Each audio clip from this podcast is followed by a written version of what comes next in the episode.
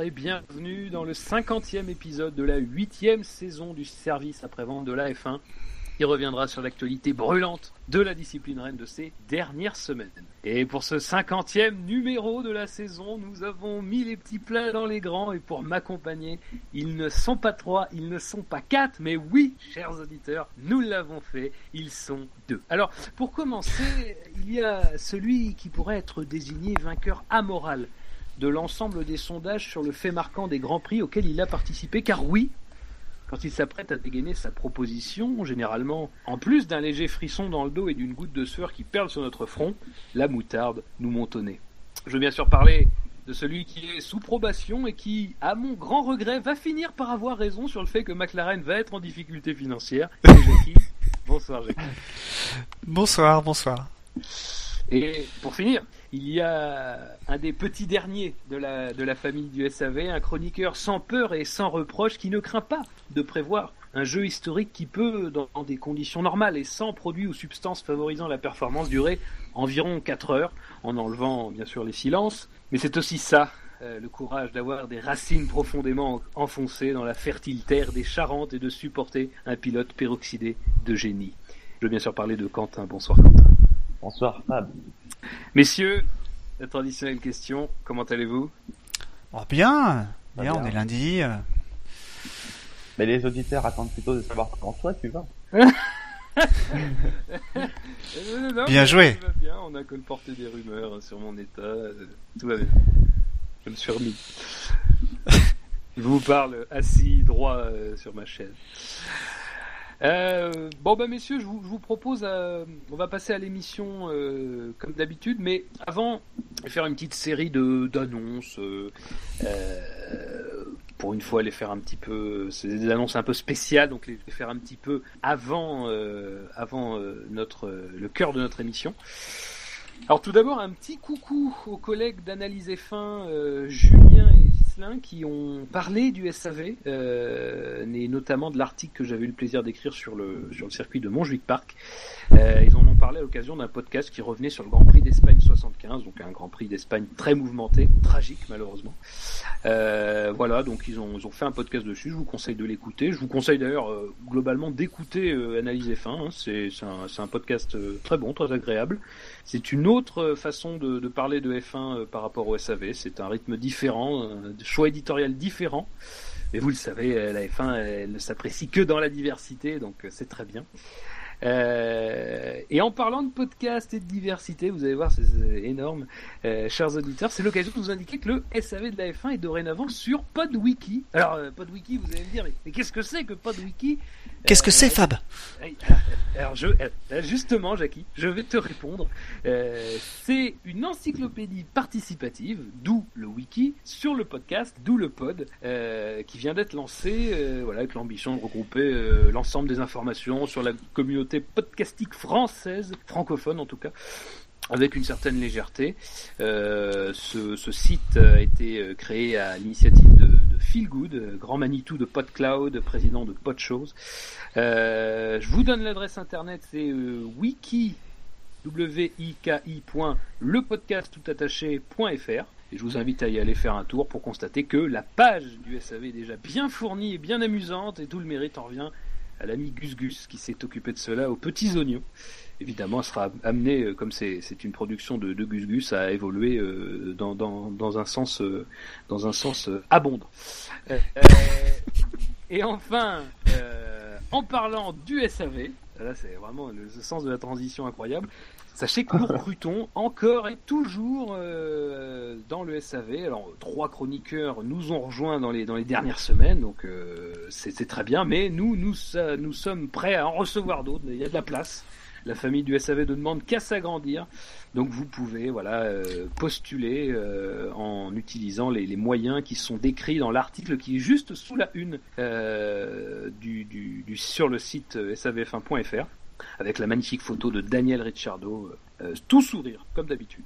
Voilà messieurs pour les annonces et les remerciements un peu un peu spéciaux. Et on va pouvoir passer au cœur de l'émission et on va commencer évidemment par le jeu. Alors le jeu, ça sera un jeu, euh, c'est un grand classique dorénavant du, SAV euh, pour le pour le plaisir de, de, des grands et des petits. Euh, alors d'abord, je vais revenir sur la date. On est le 19 octobre. Le 19 octobre, c'est la naissance euh, de d'Enrique Bernoldi, hein, le héros sur Arros du Grand Prix de Monaco 2001 quand il avait vaillamment retenu euh, David Coulthard toute la course. Euh, et Eki Kovalainen aussi, qui est né ce jour-là. Eki Kovalainen qui a notamment remporté le Grand Prix de Hongrie 2008 avec McLaren. Euh, au rang des décès, c'est celui d'Hermann Lang qui a disputé deux grands prix en 53 et en 54, un pour Maserati, un pour Mercedes, et Nello Pagani qui a déjà été évoqué, évoqué dans l'émission précédente, euh, qui était avant tout un motard émérite, mais qui a quand même couru un grand prix en 1950. Au niveau des grands prix, justement, qui ont été disputés un 19 octobre, on en compte 4. Le premier, c'est le Grand Prix du Maroc 58, qui verra la dixième victoire de Stirling Moss et l'unique sacre de Mike Hawthorne. Le Grand Prix du Mexique 69, où on a vu une victoire de Denny Hulme, c'était la cinquième de Denny Hulme. Et enfin, le Grand Prix d'Afrique du Sud 85, c'était la seconde victoire de Nigel Mansell, et surtout, c'était la dernière course disputée avant la fin de l'apartheid. Euh, donc euh, à une époque où la F1 était sans doute un des derniers sports à venir en Afrique du Sud euh, au moment de ce régime de ségrégation. Euh, voilà, donc après le, le, la F1 reviendra en Afrique du Sud en 92 et 93, puis n'y mettra plus les pieds pour l'instant. Alors messieurs, j'ai dit quatre grands prix, donc il en manque un. Ce grand prix manquant, c'est tout simplement le Grand Prix. c'est le Grand Prix de Chine 2008. Alors vous me voyez venir, parce que vous savez qu'on n'est pas très originaux. Euh, je vais vous demander, tour à tour, de me donner un des participants du Grand Prix de Chine 2008. Alors je considère que c'est un passé récent, c'est une époque de la Formule 1 euh, dont les moins de 20 ans peuvent, peuvent, parler. Euh, donc je vais vous accorder un droit à l'erreur. Je suis, je suis qu'amour. Euh, et le perdant Enfin non, le vainqueur, pardon, raisonnons comme ça, le vainqueur décrochera la possibilité d'infliger un gage dont je réserve la surprise pour après. Ça vous va, messieurs? Oui, oui. Oh, ouais. Alors, juste une petite indication, pour, pour ne pas hein, totalement vous, vous, laisser dans, la, dans, dans, dans l'incertitude la plus totale. Il y avait 20 participants à ce Grand Prix. Donc, je propose de commencer par Jackie, le plus vieux. Voilà. Celui qui, souvi... Celui qui se souvient jamais de rien. ouais, c'est pour, donner... pour, te donner un avantage concurrentiel. On va dire Lewis.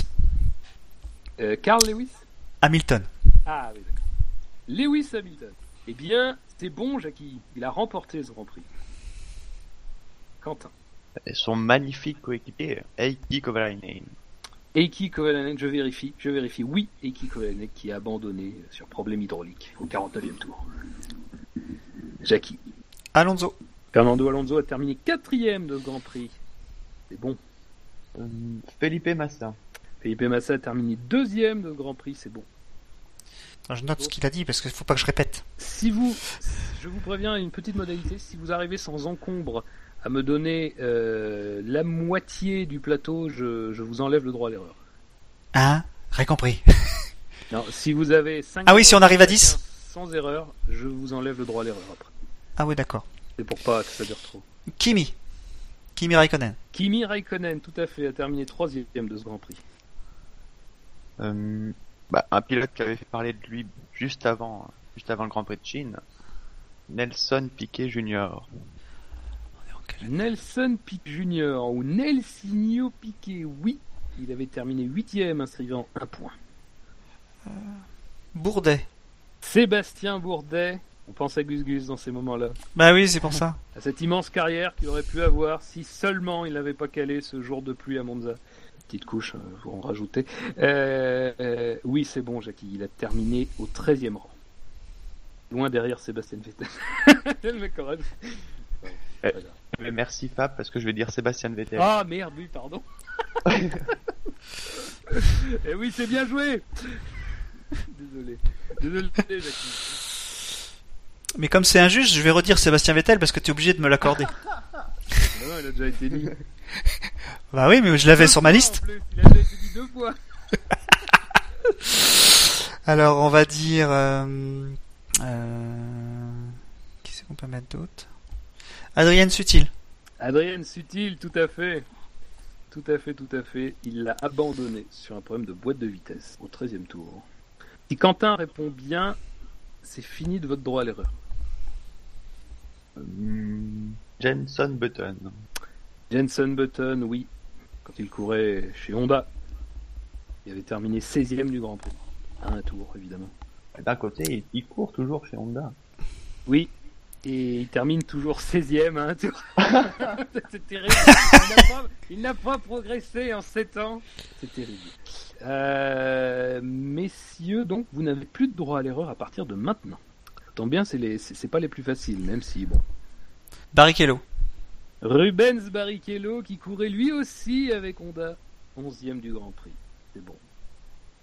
Mark Webber. Mark Webber. Mark Webber, oui, bien sûr. 14e de ce Grand Prix. Jackie. Euh, comment il s'appelait ce con? Il nous reste 8 pilotes. Il, nous reste quelques top pilotes, hein, on est bien d'accord? Euh. Oui. Euh, Kubica. La définition de top pilote laisse, laisse place à la réflexion. Kubica, c'est bon, il avait terminé 6 du Grand Prix. Scott Speed Tu dis Scott Speed. Tu dis Scott Speed, c'est ton dernier mot? Euh, non. Ah, non, mais franchement, c'était, j'avais un doute. Je préfère dire David Coulthard. Ah, c'est mieux, David. Je le garde pour Ça veut dire que Scott, Scott Speed n'y est pas. Ça veut dire que t'en tires ce que tu veux comme conséquence. Ouais, ouais, ouais. David Coulthard qui est terminé dixième du Grand Prix.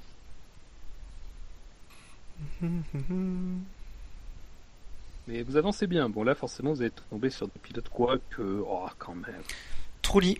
Yarno Trulli, au volant d'une voiture fameuse. Euh, oui, oui, oui, oui. Il avait abandonné, c'était le premier abandon, euh, sur euh, un accrochage. Avec qui ça, le, Ne le dis pas parce que. Maldonado sans doute. Tout à fait. Kamui Kobayashi. Ah. Tu, avais, tu es passé près du, du coup près avec Scott Speed, mais non. Kamui Kobayashi n'a pas oh. le Grand Prix de Chine 2008. Il est arrivé fin 2009, Kobayashi. Donc, bah, j'en avais, j'en avais encore un autre. Ah bah vas-y Jackie, fais-toi plaisir. Ralph Schumacher. Ah non. Non. Il était déjà parti. Il était déjà parti. Il avait déjà malheureusement quitté la scène qu'il avait illuminée de son talent pendant toutes ces années. Et à son euh, âme. oui, s'il nous écoute, euh, qu'il embrasse Coluche. euh, donc, vous n'avez pas cité, mais vous avez quand même plutôt bon, même si je pense que Gus Gus euh, doit être en train de s'arracher les cheveux. Euh, vous n'avez pas cité Nick Heidfeld sur BMW. Vous n'avez pas cité Timo Glock. Ah oui, euh, bah oui, Alexandre. Eh vous n'avez pas cité Kazuki Nakajima sur Williams. Ah ça, je n'aurais pas vu ça. Un moteur Toyota, souvenez-vous. Vous n'avez pas cité Giancarlo Fisichella sur ah. Force India. Et alors surtout, et là, terrible constat quand même, vous n'avez pas cité Nico Rosberg. Non, il était déjà là? Et il était déjà. Bah, il est là depuis un petit moment quand même, il est là depuis 2006, si je me trompe pas. Ah, il, me paraissait. Nico Rosberg, alors là, euh, que, dire? Que dire si ce n'est que terrible, Nico. Bon. Enfin, il sera là en 2016, donc on va pas non plus. Alors, Jackie, tu remportes euh, l'insigne honneur d'attribuer un gage.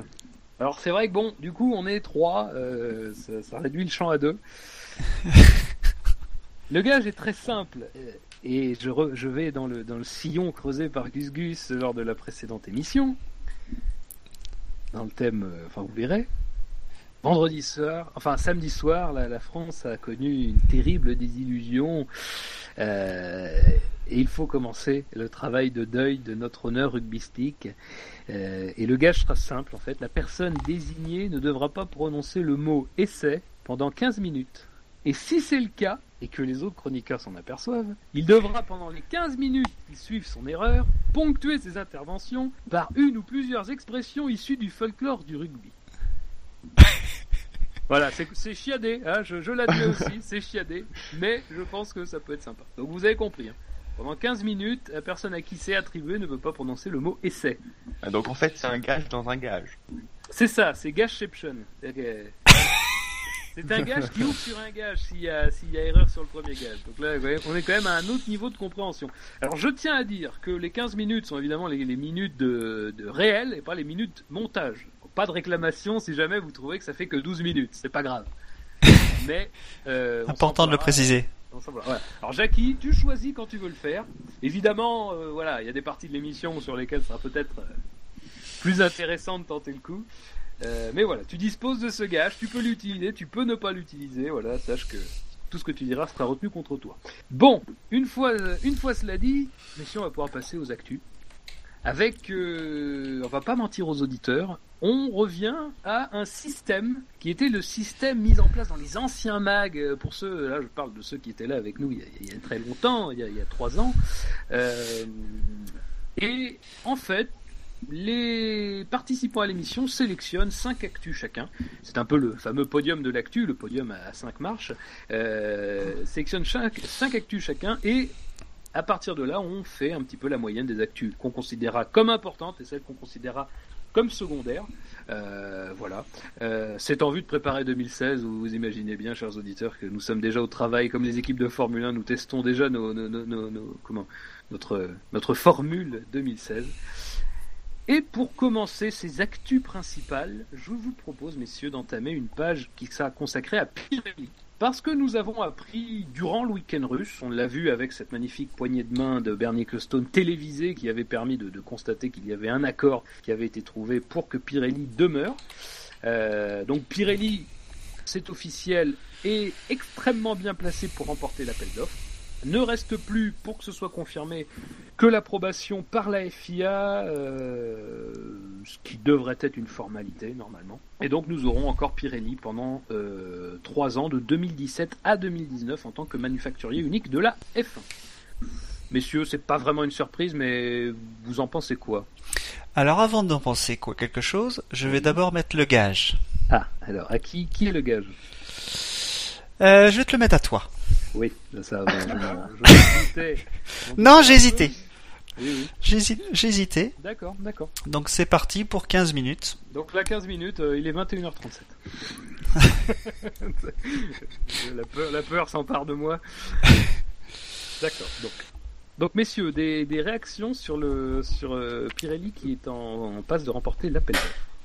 Bah, pour l'instant, euh, c'est en passe, c'est comme tu dis, hein, c'est confirmé par la femme. Il faut que ce soit validé par la FIA. Euh, ça a encore le temps de changer, hein, euh, parce que les équipes. Une fois que le, le contrat euh, commercial sera signé, euh, ce sera difficile de revenir dessus. Euh, oui, euh, oui et non, parce que les équipes n'ont pas l'air d'être super emballées pour euh, pour confier encore trois années à, à Pirelli. C'est sûr qu'on Euh, entendait il y a quelques temps que les équipes préféraient clairement que ce soit Michelin. euh. certaines euh, équipes, certaines oui. équipes. Après, euh, on a, on a eu des déclarations venant de, de notamment de Toto Wolf qui a déclaré que voilà, ils allaient, enfin pour eux c'est acté, il n'y a pas de, il y a pas de problème, Mm. mais ils allaient euh, maintenant travailler avec Pirelli pour euh, pouvoir euh, ad- adapter euh, l'exigence pneumatique au, à celle du règlement de, de 2016 et enfin surtout de 2017, à partir de 2017.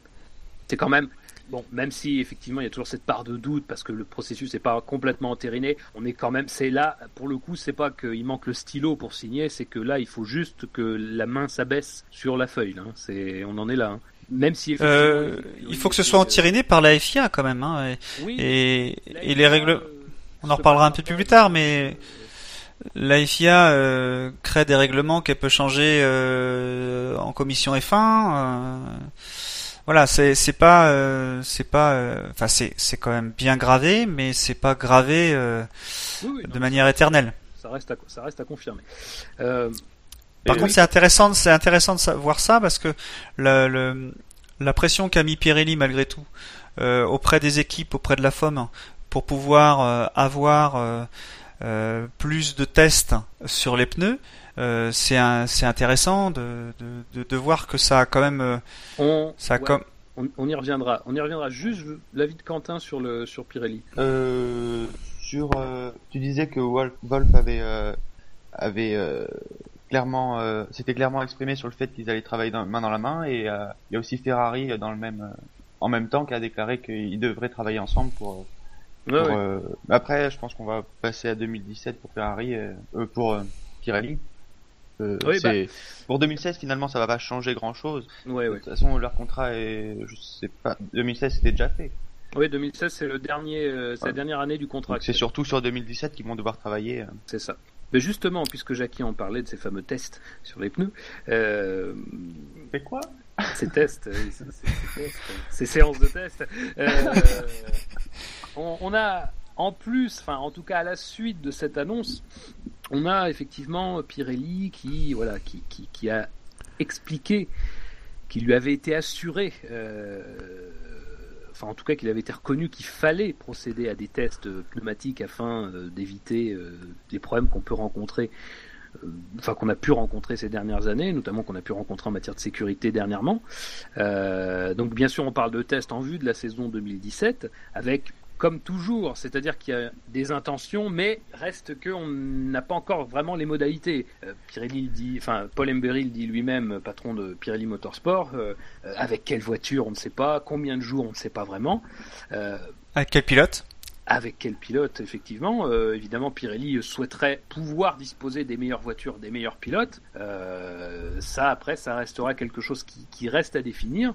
Euh, ce qui est intéressant aussi, parce qu'il y a cette volonté finalement de permettre à Pirelli d'être plus sécu, enfin d'avoir plus de sécurité en faisant plus de tests. on note qu'Autosport aussi nous, a, nous apprend que les, les, les, tests à Abu Dhabi qui viseront à finaliser les pneus pour 2016 ont été réduits à un seul jour. Euh, et demi, non c'est, Les essais, ils sont pendant un jour et demi. Alors, moi, j'ai vu sur Autosport un seul jour. Ça serait le 29 novembre à Abu Dhabi, donc quelques jours après le, dernier Grand Prix de la saison. Et euh, Pirelli apparemment compte surtout sur la possibilité de rouler deux nuits, deux jours et deux nuits à Abu Dhabi, pour essayer de faire le plus de roulage possible. Il vise, je crois, euh, il vise 4, 4000 à 5000 km de roulage. Euh, et l'objectif de ces tests, ça sera euh, pour Pirelli de, d'essayer, d'essayer leur nouveau pneu super tendre, super super pardon. Euh, qui devrait servir pour les courses urbaines comme la Russie par exemple, et d'améliorer bien sûr la structure des pneus pour accompagner l'augmentation de la vitesse des, des F1. Donc euh, voilà. Mais c'est vrai que ça, c'est un point pour cette, enfin, en vue de 2016, mais en vue de 2017, tout est à écrire sur la, sur la question des, des tests pneumatiques. en 2016, ils veulent pas changer, rajouter un pneu supplémentaire aussi, ou c'est en 2017 J'ai lu ça. C'est pour 2016, oui. C'est pour 2016.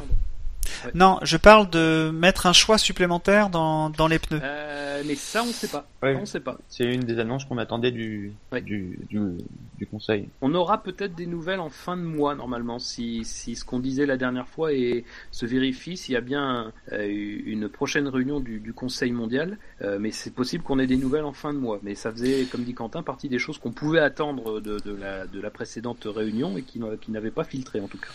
Bah, rappelons quand même ce qu'on avait, ce qu'on a entendu, c'est pour les auditeurs qui ne l'ont pas lu.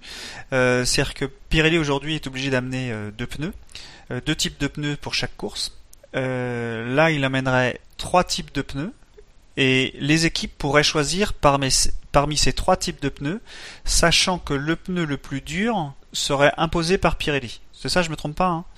Alors je ne sais pas s'ils amèneraient trois types de pneus, mais en tout cas ce qui est sûr c'est qu'un pneu serait imposé par Pirelli, un type de pneu serait imposé par Pirelli, et après les équipes choisiraient l'autre l'autre gomme. Alors bien sûr avec des avec des garde-fous sur certains circuits évidemment, on prendrait pas le prendrait pas le super tendre à Monza par exemple, piquement. Euh, mais effectivement, c'était dans les tuyaux. Euh, ben, le problème, c'est que les modalités aussi restent un peu dans, dans le flou, puisqu'on les a pas euh, officiellement. Donc voilà. Euh, d'autres choses à rajouter sur le Capirelli? Bah, Pour 2017, ils, ils le disent clairement que pour eux, euh, tout est encore à écrire dans le règlement euh, pour, pour comment vont être les voitures. Et après, du coup, ils savent pas encore s'ils vont adapter des voitures actuelles. Donc je pense que par actuel, ils entendent 2017, 2016 mm. ou faire ou développer. Enfin, ils disent voiture hybride, mais bon, je vois pas trop ce que ça peut être puisque modifier une voiture actuelle, c'est déjà la rendre hybride. Donc ouais. Oui, oui, qui sera intermédiaire en fait. Ouais, voyez un pont entre peut-être un peu 2016 plus de règles. 2017. Ouais. Bah, de toute façon, C'est, euh, toujours un problème parce qu'il y a quand même assez peu de, il y a assez peu de tests quoi sur ces, sur les différentes périodes. Euh, cette année, ça s'est sensiblement réduit par rapport à la saison précédente. On l'a déjà dit plusieurs fois. Euh, c'est pas parti pour que tout d'un coup on rajoute plus de journées de, euh, de journées de roulage. Donc euh, voilà. Mais c'est toujours pareil. On est toujours sur des, des intentions. euh, tout le monde veut, tout le monde veut toujours que tout se passe bien. Et puis finalement, tout le monde freine des cas de fer dès qu'il y a Ouais. des propositions concrètes qui sont posées, quoi. Donc C'est pas comme si c'était la première fois qu'on entendait, euh, qu'on entendait des choses pareilles. ah bah non, malheureusement. Mais bon, pour le coup, il y a quand même un peu de, de, de temps euh, avant qu'on qu'on prenne une décision sur ces cas-là, donc euh, on peut penser qu'on va y avoir un effort commun, parce que euh, faut quand même se rendre compte que, Grand Prix de Russie l'a montré aussi, ce qui s'est passé avec Sainz, ce qui s'est passé avec Grosjean, euh, et c'est ce que disait d'ailleurs Febro sur le commentaire live de la course, c'est que euh, on veut faire aller les voitures 5 secondes plus vite, mais enfin les voitures à, la vitesse où elles vont, ça fait quand même déjà de beaux cartons. Euh, si elles vont 5 secondes plus vite, ça fera des plus gros cartons. Donc il faut aussi adapter les pneus, parce que les pneus déjà que on, on constate que c'est un peu light aux vitesses qu'on connaît aujourd'hui. 5 secondes plus vite, là va falloir quand même bosser quoi. Non, au niveau sécurité, les pneus sont pas light. Euh, c'est plus au niveau euh, Au niveau résistance. dégrada- dégradation en fait. Euh, D'ailleurs, c'était un des un des points pour lequel euh, Mercedes avait sans doute perdu euh, euh, à Singapour beaucoup de beaucoup de temps, c'est qu'ils n'arrivaient pas à monter les pneus en température. Et on a vu, euh, je sais pas si vous avez vu des photos, mais on a vu des photos de euh, d'une nouvelle technique qu'utilise Mercedes pour chauffer- ses pneus en utilisant la, la chaleur des freins. Ouais. C'est-à-dire qu'ils maintient, ils maintiennent dans une sorte de cocotte minute. Euh, quand la voiture est arrêtée, on enlève les pneus, on met les, on met les, la cocotte minute, on va dire, sur les freins, on chauffe les freins. Alors je sais pas comment ils chauffent, parce que ça doit être, euh, euh, faut vraiment chauffer fort pour que les freins restent à, à haute température. Et après, on met les, on met les pneus et euh, la chaleur se diffuse dans la, dans la jante en magnésium, quoi. Euh, voilà, c'est euh, le pneu a besoin d'être dans une fenêtre de température qui est, qui est, restreinte. Et c'est plus ça le problème, c'est-à-dire le, le pneu quand on quand on le pousse trop, il se il monte trop en température. À partir de là, on rentre dans un cercle vicieux qui est je me dégrade plus parce que je glisse plus. Euh, et du coup, on monte encore plus en température et du coup, on se dégrade. Du coup, ça se dégrade encore plus et ainsi de suite. Et, après, le pneu, il est mort. Euh, ce qu'il faudrait surtout, c'est, je pense, hein, c'est, euh, c'est que le, pneu ait une montée en température qui soit plus permissive, avec une dégradation qui soit à peu près la même que ce qu'on avait avec les Michelin, quoi. Donc euh, un Un truc peu qui, que qui- Coulthard, quoi, en fait, ce que tu dis là. bah, on a bien vu, euh, on a bien vu sur le Grand Prix de Sochi, euh, même si euh, il n'y a pas eu pendant les essais euh, de, de- il n'y a pas eu beaucoup d'essais en piste parce qu'il y avait la pluie, etc. Euh, mais ça, et ça n'empêche que euh, les pilotes ont pu attaquer tout le temps et ils sont, ils n'ont pas eu à s'occuper de la dégradation. Euh, les pneus tenaient euh, Ouais, longtemps, mais- même, même en super tendre. C'était pour, pour rien te, te cacher ce que ce que tu dis là, c'est c'est ce que disait Coulthard et c'était un peu ma citation, donc j'ai sauté sur l'occasion. Euh, moi, je considère que on a eu entre l'année dernière à Sochi et cette année exactement les mêmes ingrédients. C'est-à-dire euh, Ouais. un circuit sur lequel on avait beaucoup de consommation euh, d'essence et un circuit sur lequel les pneus se dégradaient pas. Et Mhm. pourtant, on a eu deux courses qui étaient, je vais pas dire diamétralement opposées, mais enfin, voilà, on avait une course sympathique à suivre et une course euh, chiante à suivre. Euh, à partir de là, ce qui, ce qui, ce qu'on peut voir qui rend une course intéressante, c'est pas tellement euh, le fait que les pneus étaient, le fait que les pneus se dégradaient pas, parce que l'année dernière aussi. C'est surtout qu'il y a eu une voiture de sécurité très tôt, puis une deuxième qui ont favorisé notamment la question de la consommation d'essence, et puis qui ont aussi, par elles-mêmes, donné du spectacle parce qu'elles étaient à la suite d'accrochages ou d'accidents.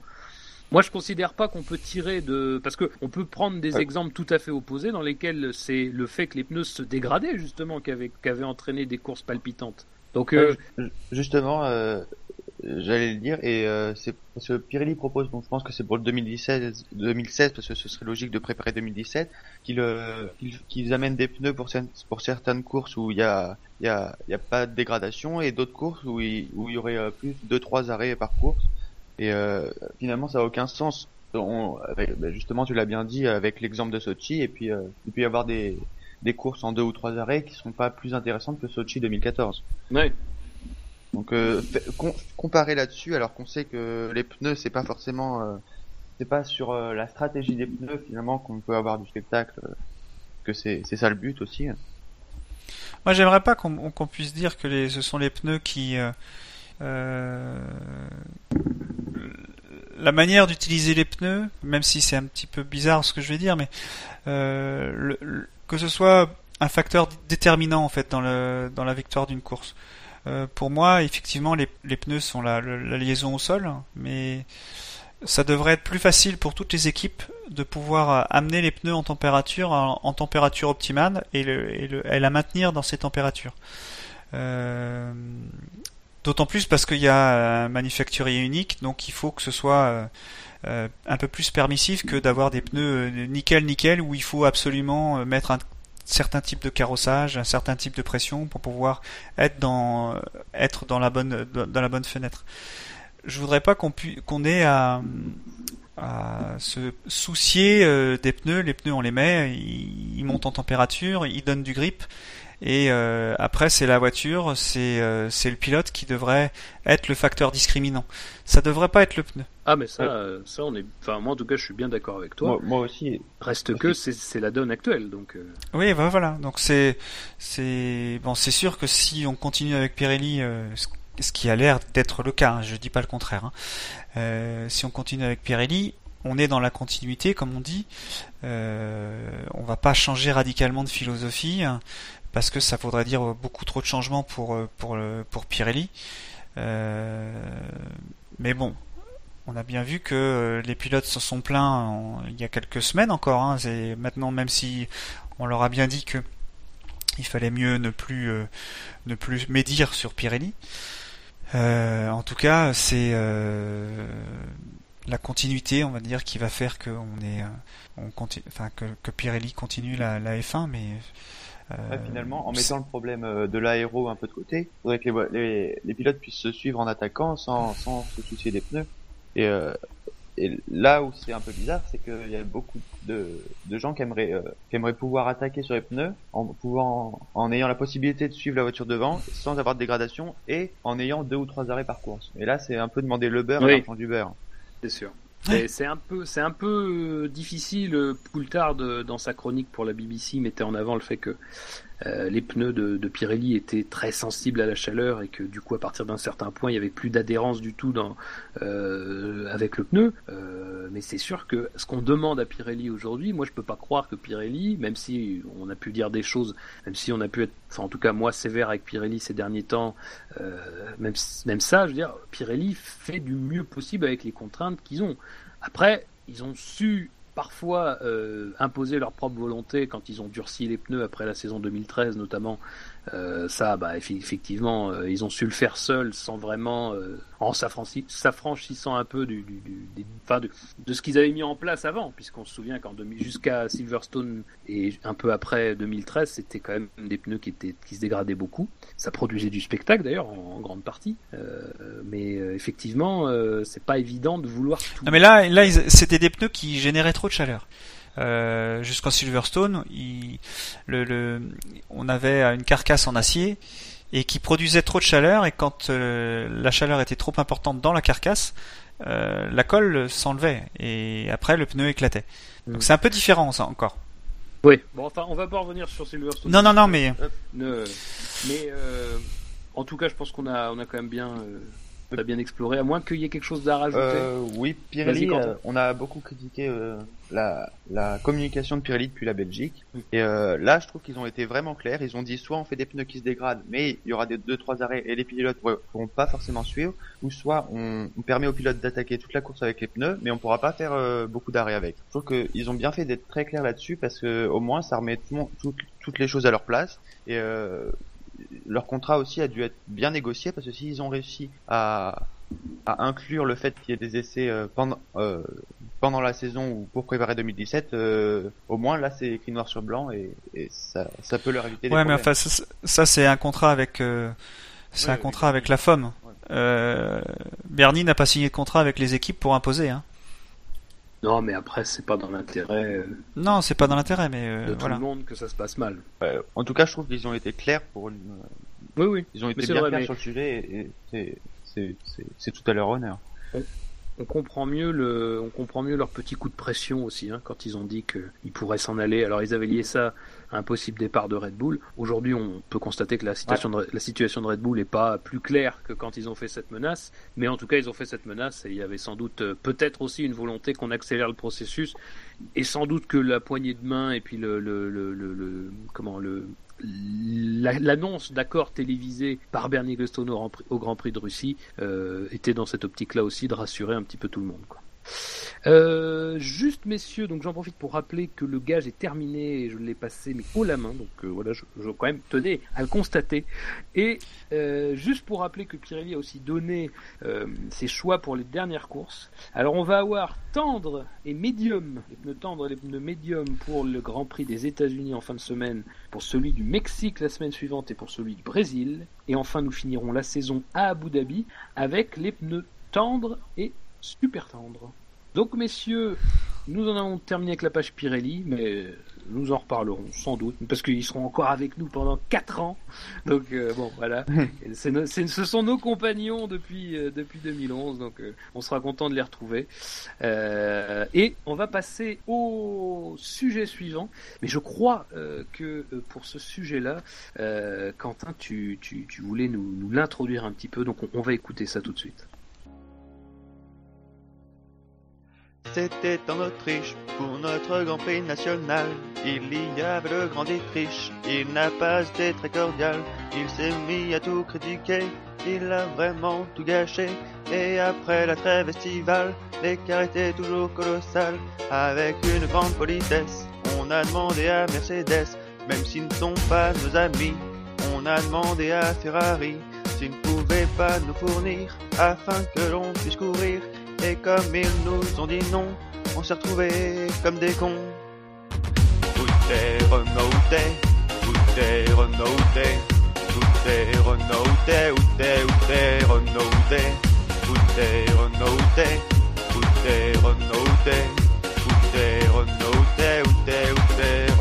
t'es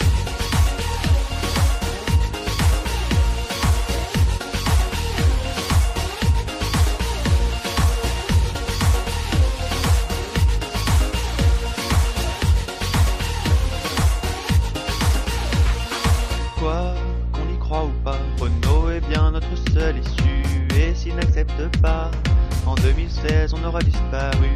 Serons-nous sur la grille? Serons-nous dans la file? Dites-nous comment se rattraper, ça doit faire au moins mille fois qu'on a recollé le contrat. T'es Où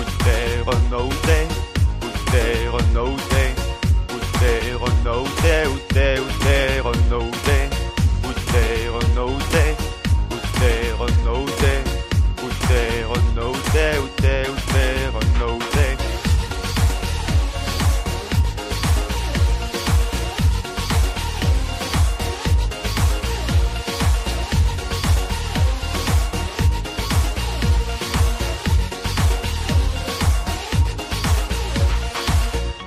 ton moteur Dis-moi où est ton moteur Sans même devoir bien marcher, je sais qu'il nous conviendra. Ah sacré Carlos, où tu l'as caché, ça doit faire au moins mille fois qu'on a recollé le contrat. Où est ton moteur? Dis-moi où est ton moteur Sans même devoir bien marcher, je sais qu'il nous conviendra. Ah sacré Carlos, où tu l'as caché, ça doit faire au moins mille fois qu'on a recollé le contrat.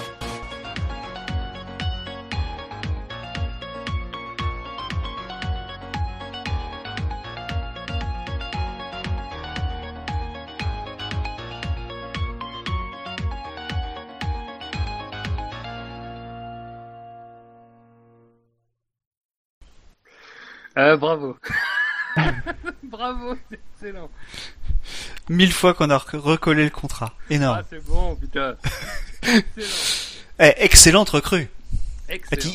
Il, fait des jeux, il fait des sondages, il fait des chansons. C'est le, ouais, c'est le haut niveau là. Ah là, Bravo Quentin, non, franchement. bravo, bravo. Non, mais c'est juste un magnifique résumé de la situation. Oui, Enfin, si vous c'est êtes vrai. d'accord. c'est vrai. C'est vrai, ça lance bien notre partie suivante, effectivement. Euh, tu ne nous avais pas menti. Euh, donc vous retrouverez cette chanson, cette magnifique œuvre dans bien sûr la playlist du SAV qui est disponible sur le site, euh, alors que je me trompe pas. Rubrique Nos créations, je pense. Madine SAV, Nos créations avec euh, l'AF1 en musique. Ça viendra s'ajouter à, une pléiade de, chansons mythiques, dont la dernière qui est bien sûr Monisha. Restera dans les, dans les annales, bien sûr. Saluons Victor. Donc, messieurs, après cette interlude musicale, euh, nous allons effectivement parler de Red Bull.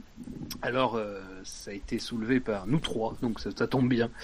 Euh, Red Bull qui... euh, disons que la situation de Red Bull a semblé un petit peu évoluer dans un sens assez inattendu euh, durant le durant le week-end russe notamment où on a commencé un petit peu avec des ronds de jambes, des salam alek à nous dire que finalement il y a une année de contrat restante avec Renault, peut-être que ça serait pas Ce serait dommage de, de Ce pas dommage de pas compter. Ouais. une collaboration si paisible. Euh, voilà. Alors ça c'est un peu ce c'était un peu la tendance des déclarations durant le week-end. On a vu que lundi, Adrian Newey est sorti un peu de son silence. On n'a pas l'habitude d'énormément l'entendre, Adrian Newey. Lui, il a dit que la relation avec Renault était dans sa phase terminale. Alors voilà, et que euh, Red Bull La chimiothérapie, la chimiothérapie était en cours que et que Red Bull ne devait pas être dans la position d'être seulement là pour faire le nombre. Il a déclaré ça pour Reuters. Reuters. Euh, donc voilà, il y a un contrat effectivement qui court jusqu'en 2016 avec Renault jusqu'à fin 2016. Donc on a semblé avoir une ouverture. On pensait aussi que c'était parce que les, discussions avec Ferrari étaient au- enfin, avaient été euh, purement et simplement arrêtées, visiblement c'est pas vraiment le cas. Il reste toujours des discussions ouvertes avec Ferrari d'un côté, mais alors bien sûr là se pose le fameux problème de la spécification moteur. Alors bien sûr on va pas s'attarder sur la spécification moteur et les problèmes réglementaires puisque ça on le verra euh, à suivre, enfin dans la suite de l'émission. On va se concentrer sur le problème de, Red Bull. Alors messieurs, euh, est-ce que vous pensez réellement eu, égard euh, à tout ce qui, ce qui s'est dit ce week-end et au contrat existant, qu'on peut vraiment poursuivre une collaboration entre Red Bull et Renault sur ces bases-là. il va y avoir un indicateur qui va être euh, intéressant. C'est bientôt Renault va utiliser ses derniers jetons. S'il les utilise entièrement, ça c'est aussi une question qu'on se pose. Mais il va utiliser, euh, il va proposer une nouvelle spécification à Red Bull. Est-ce que Red Bull Ouais, ouais. va vouloir la- va vouloir la mettre? S'ils la met, la ça veut dire que Red Bull veut continuer. Enfin, ça pourrait être un, signe que Red Bull veuille continuer avec Renault. Si Renault propose sa spé- nouvelle spécification 2015, hein, euh, avec des jetons et une puissance euh, accrue, euh, Power Unit entièrement, hein, donc c'est l'hybride et la partie thermique.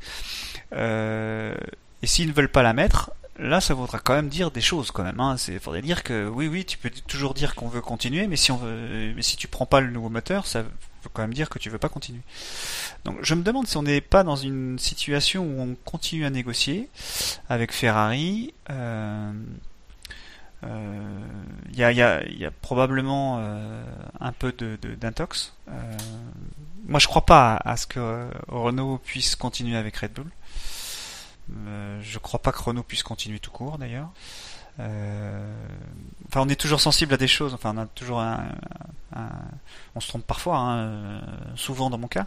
Mais Re- Re- Renault, Renault, euh, je les vois, je les vois s'arrêter. J'ai encore lu un article qui m'a, euh, on va dire, euh, euh, pas touché, mais je veux dire, ça m'a, ça m'a conforté dans mon idée. Alors, je sais pas si l'article est vrai, mais peu importe. En tout cas, on lit souvent des choses C'est qui, mieux quand euh, même qui. Oui, c'est mieux quand c'est vrai, mais ce que je veux dire, c'est que on, on est on est sujet à accepter la- une rumeur quand euh, elle va dans notre sens. C'est ça que je veux dire. Et la rumeur disait que ben, Carlos Ghosn euh, avait besoin d'avoir de- des garanties euh, pour pour continuer et aujourd'hui les hommes de Renault euh, F1 n'étaient pas capables de lui, de lui affirmer qu'en 2016 et en 2017 il y aurait des améliorations parce qu'ils n'ont pas de solution. Euh, ils n'ont pas de solution pour. Euh, alors évidemment c'est code du conditionnel, hein, je devrais utiliser, mais ils n'auraient pas de solution pour pour, pour faire progresser la partie on va dire hybridation. Et ça, je, je, je pense que c'est plus dans ce sens-là qu'on est. Et peuvent continuer le contrat hein, s'ils veulent. Hein. Si, Renault a envie de continuer euh, d'honorer le contrat, c'est pas c'est pas forcément un souci pour eux. Ils mettent le moteur de cette année et puis ils font rien de plus. Et puis euh, Red Bull va encore plus gueuler. Enfin voilà, je sais pas si c'est un ça a un intérêt quelconque pour Renault. Euh, moi je les vois je les vois je les vois s'arrêter. Et donc pour moi ce, ces petites volte-face c'est juste une histoire pour négocier avec Ferrari plus aisément. Et toi Quentin, qu'est-ce que tu penses sur le cas Red Bull?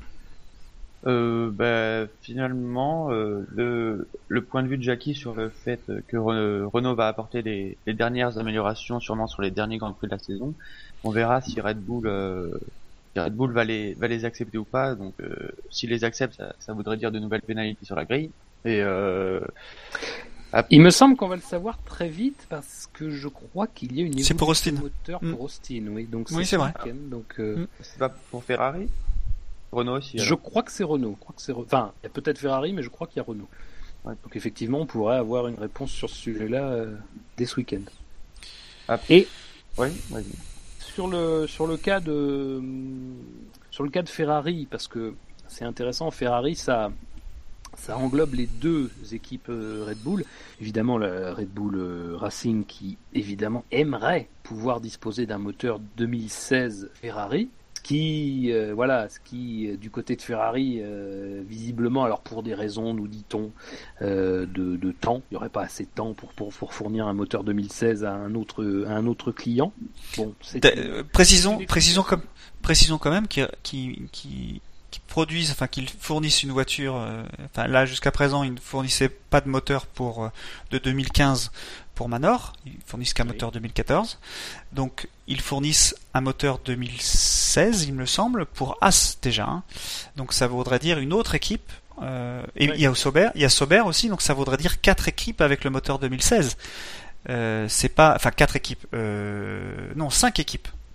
Parce qu'il y aurait. A bien, a bien expliqué dans la presse que c'était un processus euh, assez long à mettre en place. Parce qu'il fallait, euh, il fallait qu'il y ait une équipe bien définie euh, d'hommes de chez de chez Ferrari qui soit désignée pour pour travailler chez Red Bull et Toro Rosso si les deux équipes venaient à, parce que ce serait, ce serait passé de trois équipes actuellement, enfin ce qui est dans les contrats aujourd'hui, à cinq équipes, ce qui est pas, ce qui est pas innocent, quoi. Cinq équipes. Euh, trois, non, deux équipes. Non, deux... cinq équipes, non passerait pas non, à équipe, puisqu'il donnerait, c'est justement le, deuxième point, c'est que Toro Rosso a indiqué par la voix de Ranstost, euh, son directeur, que eux n'avaient pas de problème à avoir une, une, version 2015 du moteur Ferrari. Oui, mais Helmut Marko a enfin, quasiment immédiatement contredit en disant qu'il n'était pas question d'avoir les, deux spécifications différentes euh, chez Red Bull enfin chez Red Bull et Toro Rosso compris.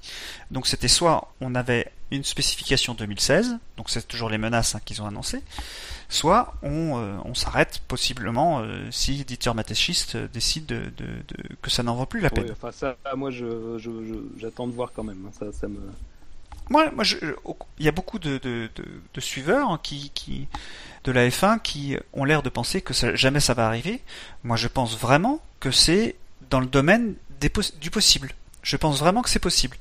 Euh, que ça arrive ou pas, ça c'est autre chose, mais euh, je pense que c'est ça fait partie des cas, comme pour Renault d'ailleurs, euh, où ils décident de s'arrêter complètement.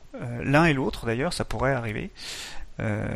donc je, je, vais pas je, vais pas provoquer en disant même si personne m'écoute mais je vais pas provoquer en disant Red Bull de toute façon pas cap tu vois. Hein, euh, je pense que c'est pas, euh, enfin c'est pas euh, aussi établi que Red, Bull va continuer la F1 l'année prochaine. N'oublions pas que ce sont des vendeurs de canettes qui ne sont qui sont en F1 que pour faire de la publi enfin pour faire du, du de la visibilité. S'ils veulent faire de la visibilité ailleurs, ils peuvent. Si s'ils veulent s'ils veulent vraiment continuer avec Renault, ils, ils devraient pas avoir de mal à, à accepter les, les les améliorations du moteur, parce que de toute façon leur championnat il est assez figé. Ils sont à, 70 points de Williams et ils ont quand même euh, euh, presque 60 points d'avance sur sur sur Force India. Donc à moins qu'il y ait des grosses performances d'un côté enfin, de Force India, je pense pas que ils puissent perdre une place au championnat. non, c'est clair qu'ils ont rien à perdre. Après, Force India a montré une belle progression sur, oui, sur le dernier compris. C'est ce que j'allais dire. Ouais, mais c'est un grand prix, c'est un, grand prix, on va dire à haute vitesse. Euh... Oui, mais enfin, le, problème, c'est d'introduire des, des, des, nouveautés. Euh, déjà que ce qui est introduit depuis le début de la saison est pas forcément d'une fiabilité extrême, même si évidemment, heureusement, ça s'améliore. Mais introduire des nouveautés, ça peut aussi être un gros risque. Sait-on jamais Parce que qu'il y ait deux abandons, par exemple, sur, les, sur deux courses, c'est pas c'est pas improbable, hein, un abandon par course, euh, ça coûte des points. Si jamais euh, Force India parvient à marquer des points en étant, euh, disons, 5-6, ça peut. Alors c'est sûr, on est d'accord, il y a quand même, hein, il y a quand même de la marge, on est bien d'accord. Mais ça peut aussi être dans les dans, dans, les calculs de, Red Bull. ouais, mais ils peuvent, ils peuvent. ou Abu Dhabi. Ça leur laisserait un peu plus de marge au championnat. Ils, peuvent mixer aussi, hein.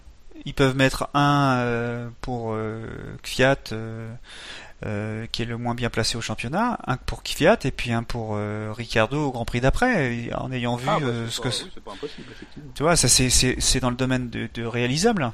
Mais est-ce qu'ils le feront? Ça c'est la question. C'est quelque chose que je vais regarder. Par contre, c'est vraiment s'ils décident de parce que là, ils peuvent toujours dire ouais ouais, on est toujours avec Renault. L'année prochaine, on veut y aller avec eux. non non, mais si tu mets pas le moteur de, de, là, si tu mets pas le nouveau moteur, ça veut dire ça veut dire des choses quand même. Donc à voir c'est vrai que ça peut s'analyser de différentes façons, mais effectivement, ça sera un indicateur à suivre. Euh, ils, avaient déjà freiné des cas de fer, alors c'était pas dans le même contexte, hein, c'était dans un contexte un peu plus violent entre les deux. Ils avaient déjà plutôt freiné des cas de fer quand il y avait eu des annonces comme quoi il y avait des, nouveautés qui arrivaient sur la tournée asiatique. Euh, non, messieurs, bon, voilà, la situation de Red Bull, elle a pas tellement évolué dans le fond. Donc euh, voilà, patientons, nous aurons sans doute des nouvelles très prochainement. voilà. Et je vous propose d'attaquer, sans plus attendre, euh, la partie euh, règlement un peu de cette émission, euh, parce qu'il y a eu un certain nombre de choses qui vont faire appel à ce qu'on a pu dire d'ailleurs précédemment, et notamment concernant le règlement 2016. puisque la FIA a publié sur son site internet des versions provisoires des règlements 2016, règlement technique, règlement sportif, vous connaissez toujours la, la différence. alors, disons que on va revenir sur ce qui, a le plus fait parler, ce qui, ce qui a le plus été évoqué. Il y a deux points principaux à mon sens, euh, trois points principaux à mon sens. D'abord la, question euh, de la réglementation technique qui valide le principe de la double, enfin d'une double sortie d'échappement au moins. Et ça c'est l'article 5.8.2. Euh, je dis au moins parce que s'il y a bien une seule sortie qui sera réservée à la turbine, celle de la soupape de décharge pourrait être double. Donc on pourrait très bien avoir des, euh, voitures à trois, à trois échappements en 2016. Alors évidemment la FIA essaie un petit peu de détailler au mieux les endroits euh, où seront placées ces sorties, euh, comment pour éviter un petit peu ce le retour de ce qui avait été banni, c'est-à-dire le retour des, échappements soufflés, mais déjà on soupçonne les, écuries de, de bah, voilà d'entamer des recherches pour voir s'il euh, n'y a pas moyen de récupérer euh, un petit peu d'appui grâce à cela. Et pour les pour les trois sorties, c'est pas une faille du règlement, c'est bien euh, une précision de la FIA qui, qui, le précise que ça peut être trois. Ouais, tout à fait. Vous en pensez quoi de ça vous... Sur l'aspect, alors il y a l'aspect bruit qui est évidemment l'aspect fondamental qui, qui motive cette, euh, cette, inscription dans le, dans le règlement, mais il y a aussi un aspect euh, plus euh, inattendu, c'est celui d'une possibilité de, de, retour des échappements soufflés, possiblement. Bah, c'est pas en contradiction avec, avec l'arrivée du, de 2017 où si on veut gagner de, du temps autour, les, les, échappements soufflés peuvent être une solution ça. Donc s'il le prépare euh, en vue de 2017, vu qu'on n'aurait pas de changement de moteur euh, entre les deux années, euh, pourquoi pas Jackie Ouais, le, le départ c'est de faire un d'amener plus de bruit. donc le, geste est louable pour le justement pour celui qui commercialise la F1. par contre, c'est évident que ce geste va être détourné par les équipes qui vont essayer de, s'en servir pour générer quelque chose qui soit ce soit des les, les, les échappements soufflés dur à dire soit soit autre chose qui qui pourrait amener de l'appui supplémentaire moi ce qui me gêne c'est que aujourd'hui, ce dont on a besoin pour que les, voitures se suivent au plus près, c'est pas du grip aérodynamique, c'est du grip mécanique. Et se dire qu'on va de nouveau avoir des échappements soufflés, euh, ça va amener, on va dire, en tout cas pour Vettel, ça va être intéressant, euh, plus de, de grip dans la phase de freinage. Euh, et et plus de stabilité, on va dire, surtout pour la, pour la voiture dans la phase de freinage. Mais ça, c'est pas du grip mécanique, c'est vraiment du grip aéro. Et ça n'empêchera. Hein. On extrapole. Peut-être que la FIA trouvera le moyen de, de, de, parer, à cette, de parer cette éventualité. tu, penses bien qu'ils vont parer à cette éventualité, mais en 2017 ou 2018. Ils vont laisser une première année où ils vont s'apercevoir qu'il va y avoir quelque chose. Ils vont laisser une deuxième année parce que tous les développements qui ont été payés par les grandes équipes et toutes les petites équipes aussi qui, s'y sont mis l'année d'après. Euh, et la troisième année, ça va être interdit. Que tu es mauvais esprit, Jackie. Bah, c'est c'est souvent comme ça. Après, il y a euh, d'autres facteurs. On peut jouer sur la, cartographie, notamment. Ça peut être aussi une manière de. Ah, il, y peut y avoir une plus globale. Euh, ouais, mais, donc moi, j'espère que le, but, euh, au moins du bruit, va être atteint, parce que c'est ça qu'il faut, se dire. Euh, si les, les équipes euh, peuvent s'engouffrer dans une brèche pour pouvoir générer plus d'appui avec ça, ils vont, ils vont pas se gêner. c'est sûr que le règlement est, plutôt stable niveau moteur et, et aéro entre 2015 et 2016. Donc là, il y a, bah, c'est ce dont on parle qui va changer en, en 2016. Donc forcément, ils vont chercher là-dessus euh, principalement pour voir s'il y a des gros gains à, avoir avec avec cet échappement. Mais pour, pour l'argument du bruit, c'est bizarre que ça arrive maintenant euh, après deux saisons du V6, alors qu'on parlait déjà d'augmenter le bruit en 2014. Donc est-ce que qu'est-ce qui s'est passé entre temps et qu'il n'y avait pas pensé ou quoi? Bah, il y avait des recherches qui étaient menées, c'était, c'était surtout ça, je pense. Ils ont voulu attendre. Puis ils ont voulu à la fois une solution qui était efficace, donc ça, ce sera à nous de juger sur pièce, mais qui était aussi une solution qui était, disons, celle qui faisait le plus consensus, parce que c'était ça aussi le problème. Il y avait eu des solutions, je crois, notamment de la part de Mercedes, euh, qui n'avaient pas été retenues parce que euh, on craignait que ça puisse changer quelque chose à la, euh, à la puissance du moteur, je crois, ou à sa, enfin, ça avait un impact sur ses performances, je crois. Donc, il y avait sans doute cette, cette problématique. Alors, messieurs, je vous propose de passer donc sur ça. Hein. Maintenant, on va juger en 2016 euh, si l'objectif du bruit est atteint et puis si l'objectif euh, caché euh, du, soufflage est atteint aussi. Et donc un deuxième point important de, cette de ces versions du règlement, cette fois on va du côté du règlement sportif, l'article 23.5 dispose que euh, les motoristes devront fournir des unités de puissance qui sont identiques aux unités de puissance homologuées par la FIA à leurs clients. Alors, je vous rappelle, ça c'est l'écriture 2016. L'écriture 2015, c'était euh, que seules les unités de puissance homologuées par la FIA pourraient être utilisées. Donc on, note bien qu'il y a le rajout de, de identique. Donc ça a été interprété euh, visiblement comme euh, l'impossibilité de fournir aux euh, écuries clientes des moteurs qui seraient de l'année précédente. Donc ça, c'est ce qui est ressorti à la lecture du règlement.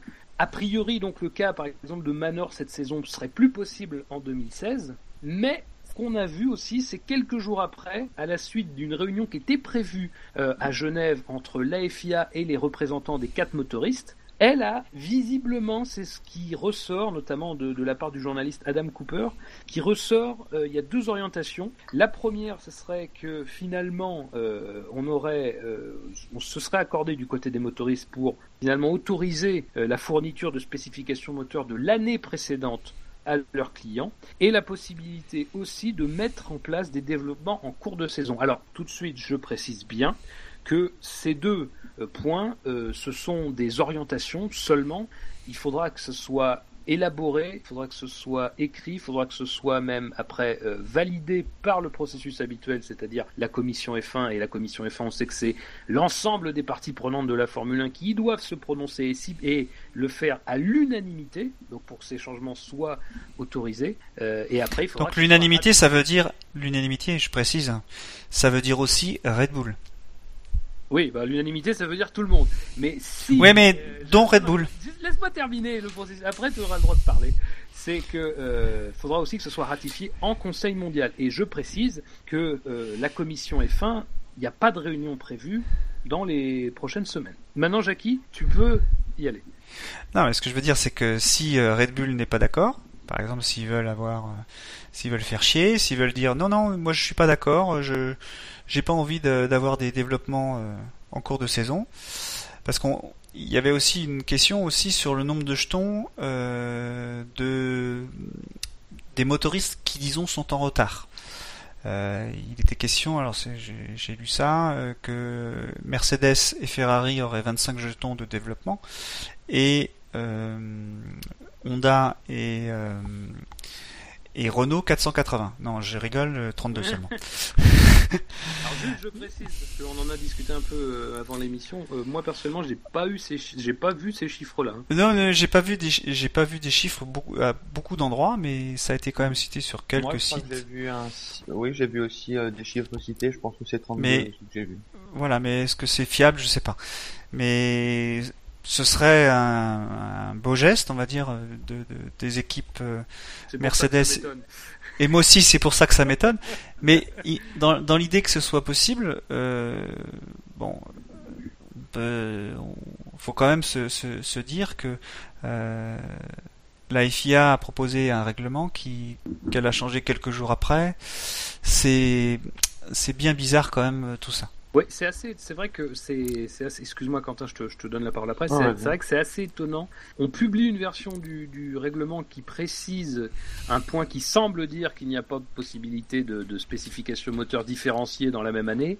Et quelques jours après, l'AFIA, donc là, c'est quand même l'AFIA qui, qui se réunit, qui se réunit avec les, les, motoristes et qui nous dit visiblement. Alors bien sûr, c'est à prendre au conditionnel. On n'a pas de papier pour nous assurer, mais qui visiblement prêche le contraire. Il va même là, je... en autorisant les développements en cours de saison, donc c'est étonnant. Là, je, je vais aller euh, sur le règlement. Je suis sûr que c'est encore le règlement euh, qui a été publié euh, officiellement. De...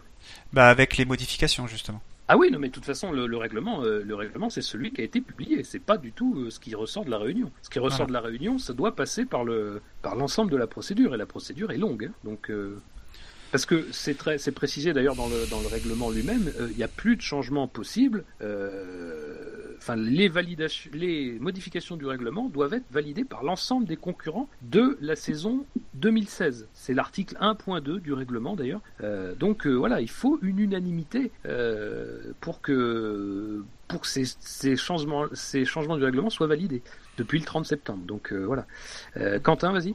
C'est vrai que le timing, le timing, il est un peu bizarre précisément parce que, le, parce que la, la FIA a publié le règlement et que tout de suite après ça s'est il y a eu la réunion avec les motoristes, mais je pense pas, moi ça m'étonnerait pas tellement, parce que Mercedes, en 2016, ils se disent peut-être qu'il va y avoir un retour de Ferrari, peut-être en début de saison, peut-être au milieu de la saison, et que eux, eux, ça leur laisse la, la, possibilité de réagir en fonction et de, de développer leur moteur. Après Ferrari, ils se disent peut-être que, que Mercedes sera encore un peu devant, du coup ils vont pouvoir se rattraper. Red Bull et Honda, euh, Renault et Honda, la, la question ne se pose même pas euh, quant au fait qu'ils aient, qu'ils aient besoin de ce développement en cours de saison. Et euh, Jackie, tu parlais de Red Bull, je pense que c'est pas, je pense qu'ils peuvent accepter, euh, ils peuvent accepter euh, ce, ce, développement en cours de saison des moteurs. Parce que si jamais ils se retrouvent avec Renault, peut-être que Renault en aura besoin. Et, euh, et concernant la, la possibilité d'avoir un moteur 2015 en 2016, peut-être que euh, si les Ferrari ne sont pas encore terminés avec Ferrari, ça leur donne peut-être un, un, petit euh, un petit avantage sur ce côté-là, sur ce point-là. Oui, c'est vrai, ça se défend aussi. Oui, y a pas... oui ça se défend aussi. Il n'y a pas de, effectivement, il n'y a pas. Est-ce qu'il y aurait vraiment quelqu'un qui serait foncièrement contre Bah, Mercedes possède un avantage assez important quand même, hein, même si cette année c'était peut-être un peu ric-rac parfois. Il y a quand même un avantage important de Mercedes, à moins euh, voilà d'un énorme loupé. On peut penser qu'ils auront toujours un avantage peut-être moins grand en 2016. Et là justement, ça pourrait être intéressant de mettre en place un développement euh, euh, tout au long de l'année. Ferrari, bien sûr, comme tu le disais, voilà, et puis Renault et Honda, là, il n'y a même pas besoin de, il y a même pas besoin de chercher, ça sera une aubaine pour eux. Effectivement, on peut, on peut entendre que les, que les que les motoristes soient accordés sur ce point-là, ça c'est sûr. Je- De toute façon, visiblement, c'est le cas puisque c'est ce qui ressort. Après, oui, du côté, c'est plutôt du côté Après- des écuries, oui, qui. Après, les motoristes vont sûrement pousser euh, leur- leurs écuries euh, clientes à, à, se, à se manifester euh, pour. Oui, bien sûr. Bien sûr, mais euh, c'est vrai que ce que disait, Jackie est, pas faux. Re- Red Bull, c'est une position un petit peu délicate. Ils sont euh, un peu à la fois en dehors de la F1, mais toujours un pied dedans, et puis le pied qui est dedans, il est un peu partagé entre rester avec Renault et aller avec Ferrari, mais avec tout ce que ça comporte. Euh, effectivement, voilà, ça peut.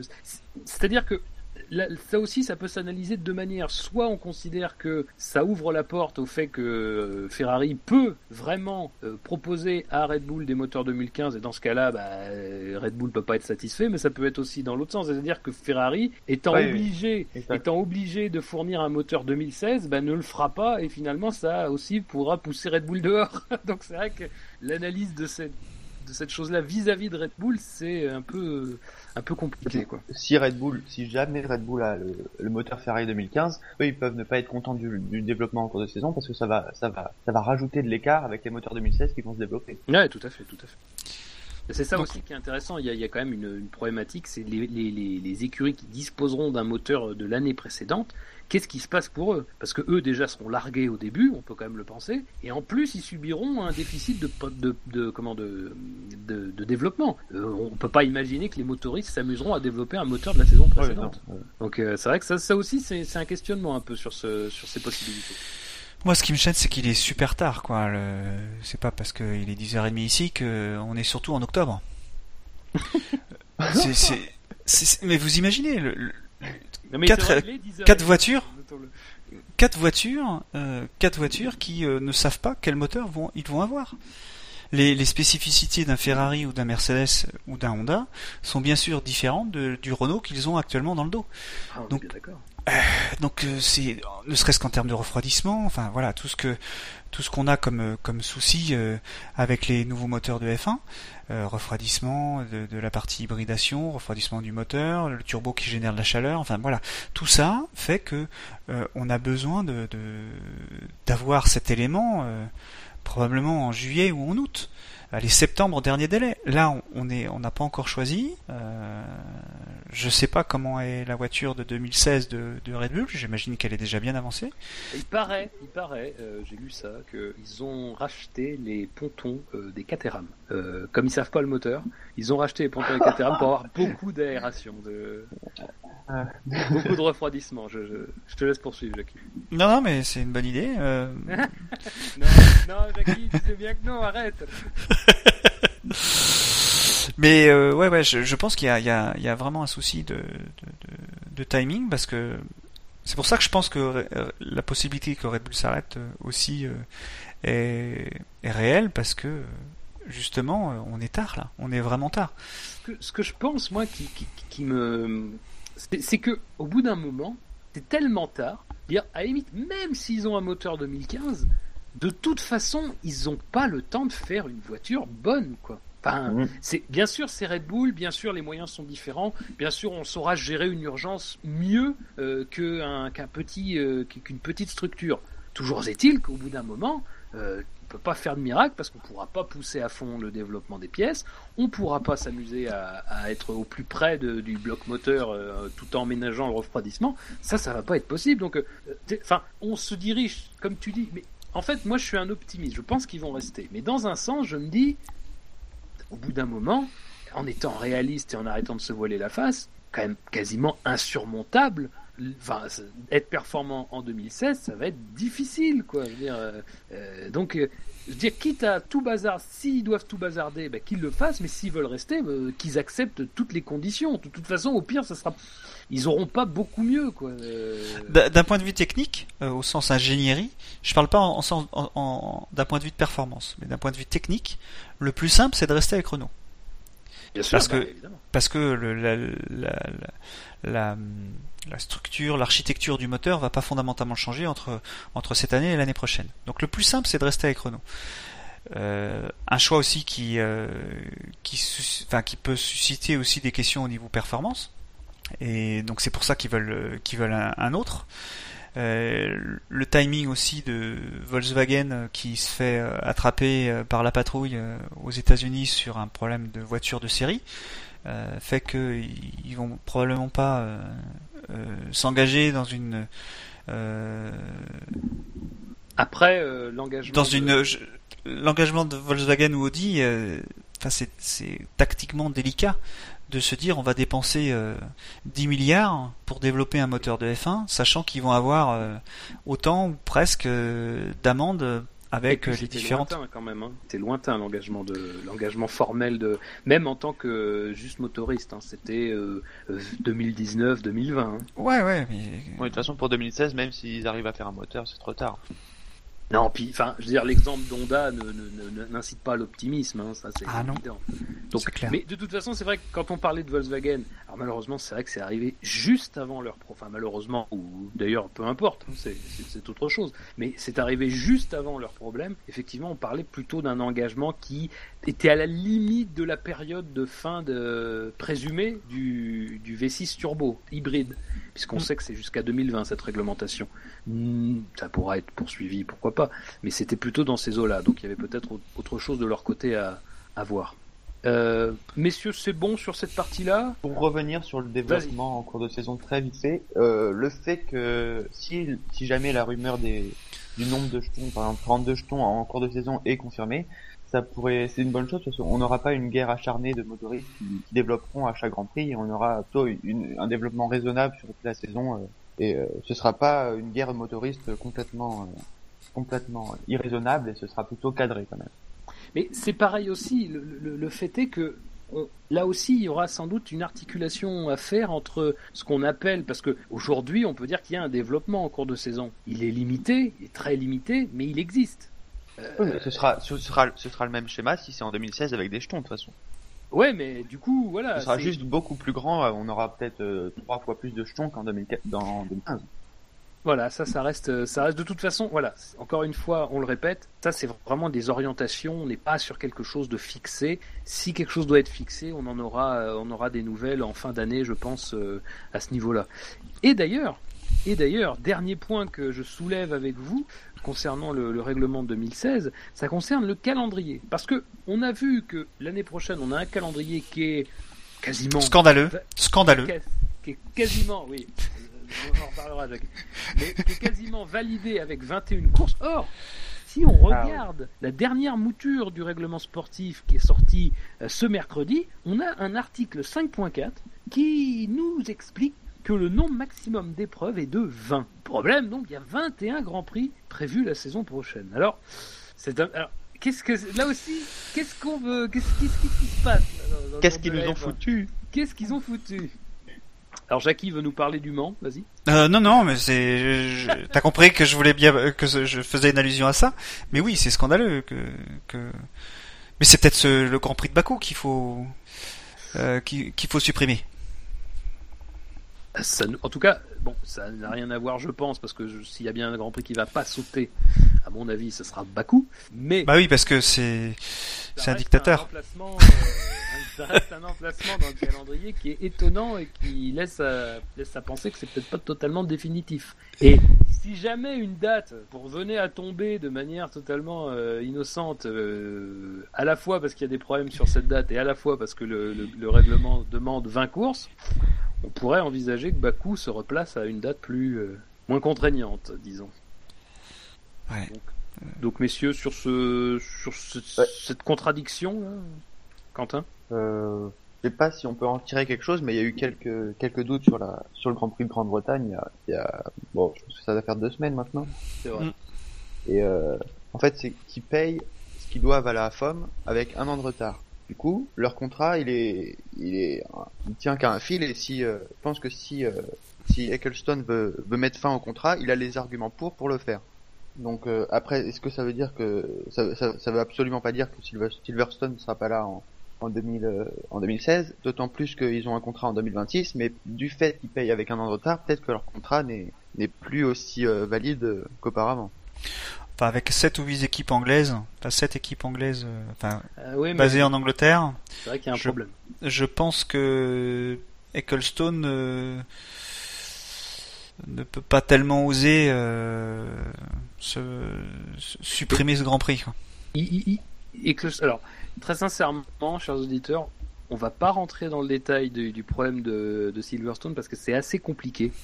C'est une histoire de gestion du terrain dans son ensemble avec euh, la vente d'une parcelle à une époque et qui ne, du coup, qui ne rapporte plus les revenus qu'il rapportait avant et du coup, la note, euh, euh, la note pour payer le, enfin, payer les frais de, d'entrée dans, le championnat du monde de la F1 est un peu, un peu compliqué. Donc effectivement, il y a une histoire de, de paiement, euh, de paiement retardé. Et toujours est-il que euh, je pense qu'Ecclestone fait déjà beaucoup d'efforts pour essayer de maintenir euh, Silverstone. Effectivement, il y a un intérêt, ça reste quand même un Grand Prix extrêmement populaire, un de ceux euh, iconiques de la Formule 1, donc ça reste une vitrine, mais ce ne serait pas la première fois qu'Ecclestone euh, fait tomber un, monument du sport, euh, enfin de la Formule 1. Euh, dire, lui n'a pas spécialement euh, d'attache. Si le, si le contrat n'est pas respecté, si les obligations ne sont pas respectées, il fera pas autre chose que de, de, de, de rayer le, la Grande-Bretagne de la carte, euh, au moins provisoirement. hein. Ça, c'est pas... On a, on a bien Ferrari et il a pas hésité à mettre une grosse pression sur Monza. Ouais, mais c'est c'est juste de la pression. On a bien vu aussi que Mercedes, tout Mercedes que c'était et tout euh, engouement qui, peut y a- qui pourrait y avoir autour de la Formule 1 en Allemagne, qui est quand même une écurie sur le devant de la scène et surtout un pilote pendant 4 ans, euh, on a bien vu que tout Mercedes qu'elle était n'a pas pu sauver le Grand Prix de, enfin la course à Hockenheim cette saison. Donc euh, c'est pas, c'est pas automatique. hein. Euh, certes, il y a beaucoup d'équipes qui sont basées en Angleterre, euh, mais qui ont une identité qui est visuellement plus proche d'un autre d'un autre pays notamment. Euh, je suis pas certain que ce sera une variable qui sera importante. Toujours est-il que sur cette question du calendrier, là aussi, on aura sans doute des réponses en fin de saison pour savoir de quoi il retourne. Et effectivement, s'il y a bien un seul Grand Prix qui semble un peu sous la menace actuellement, euh, parmi les 21, c'est la Grande-Bretagne.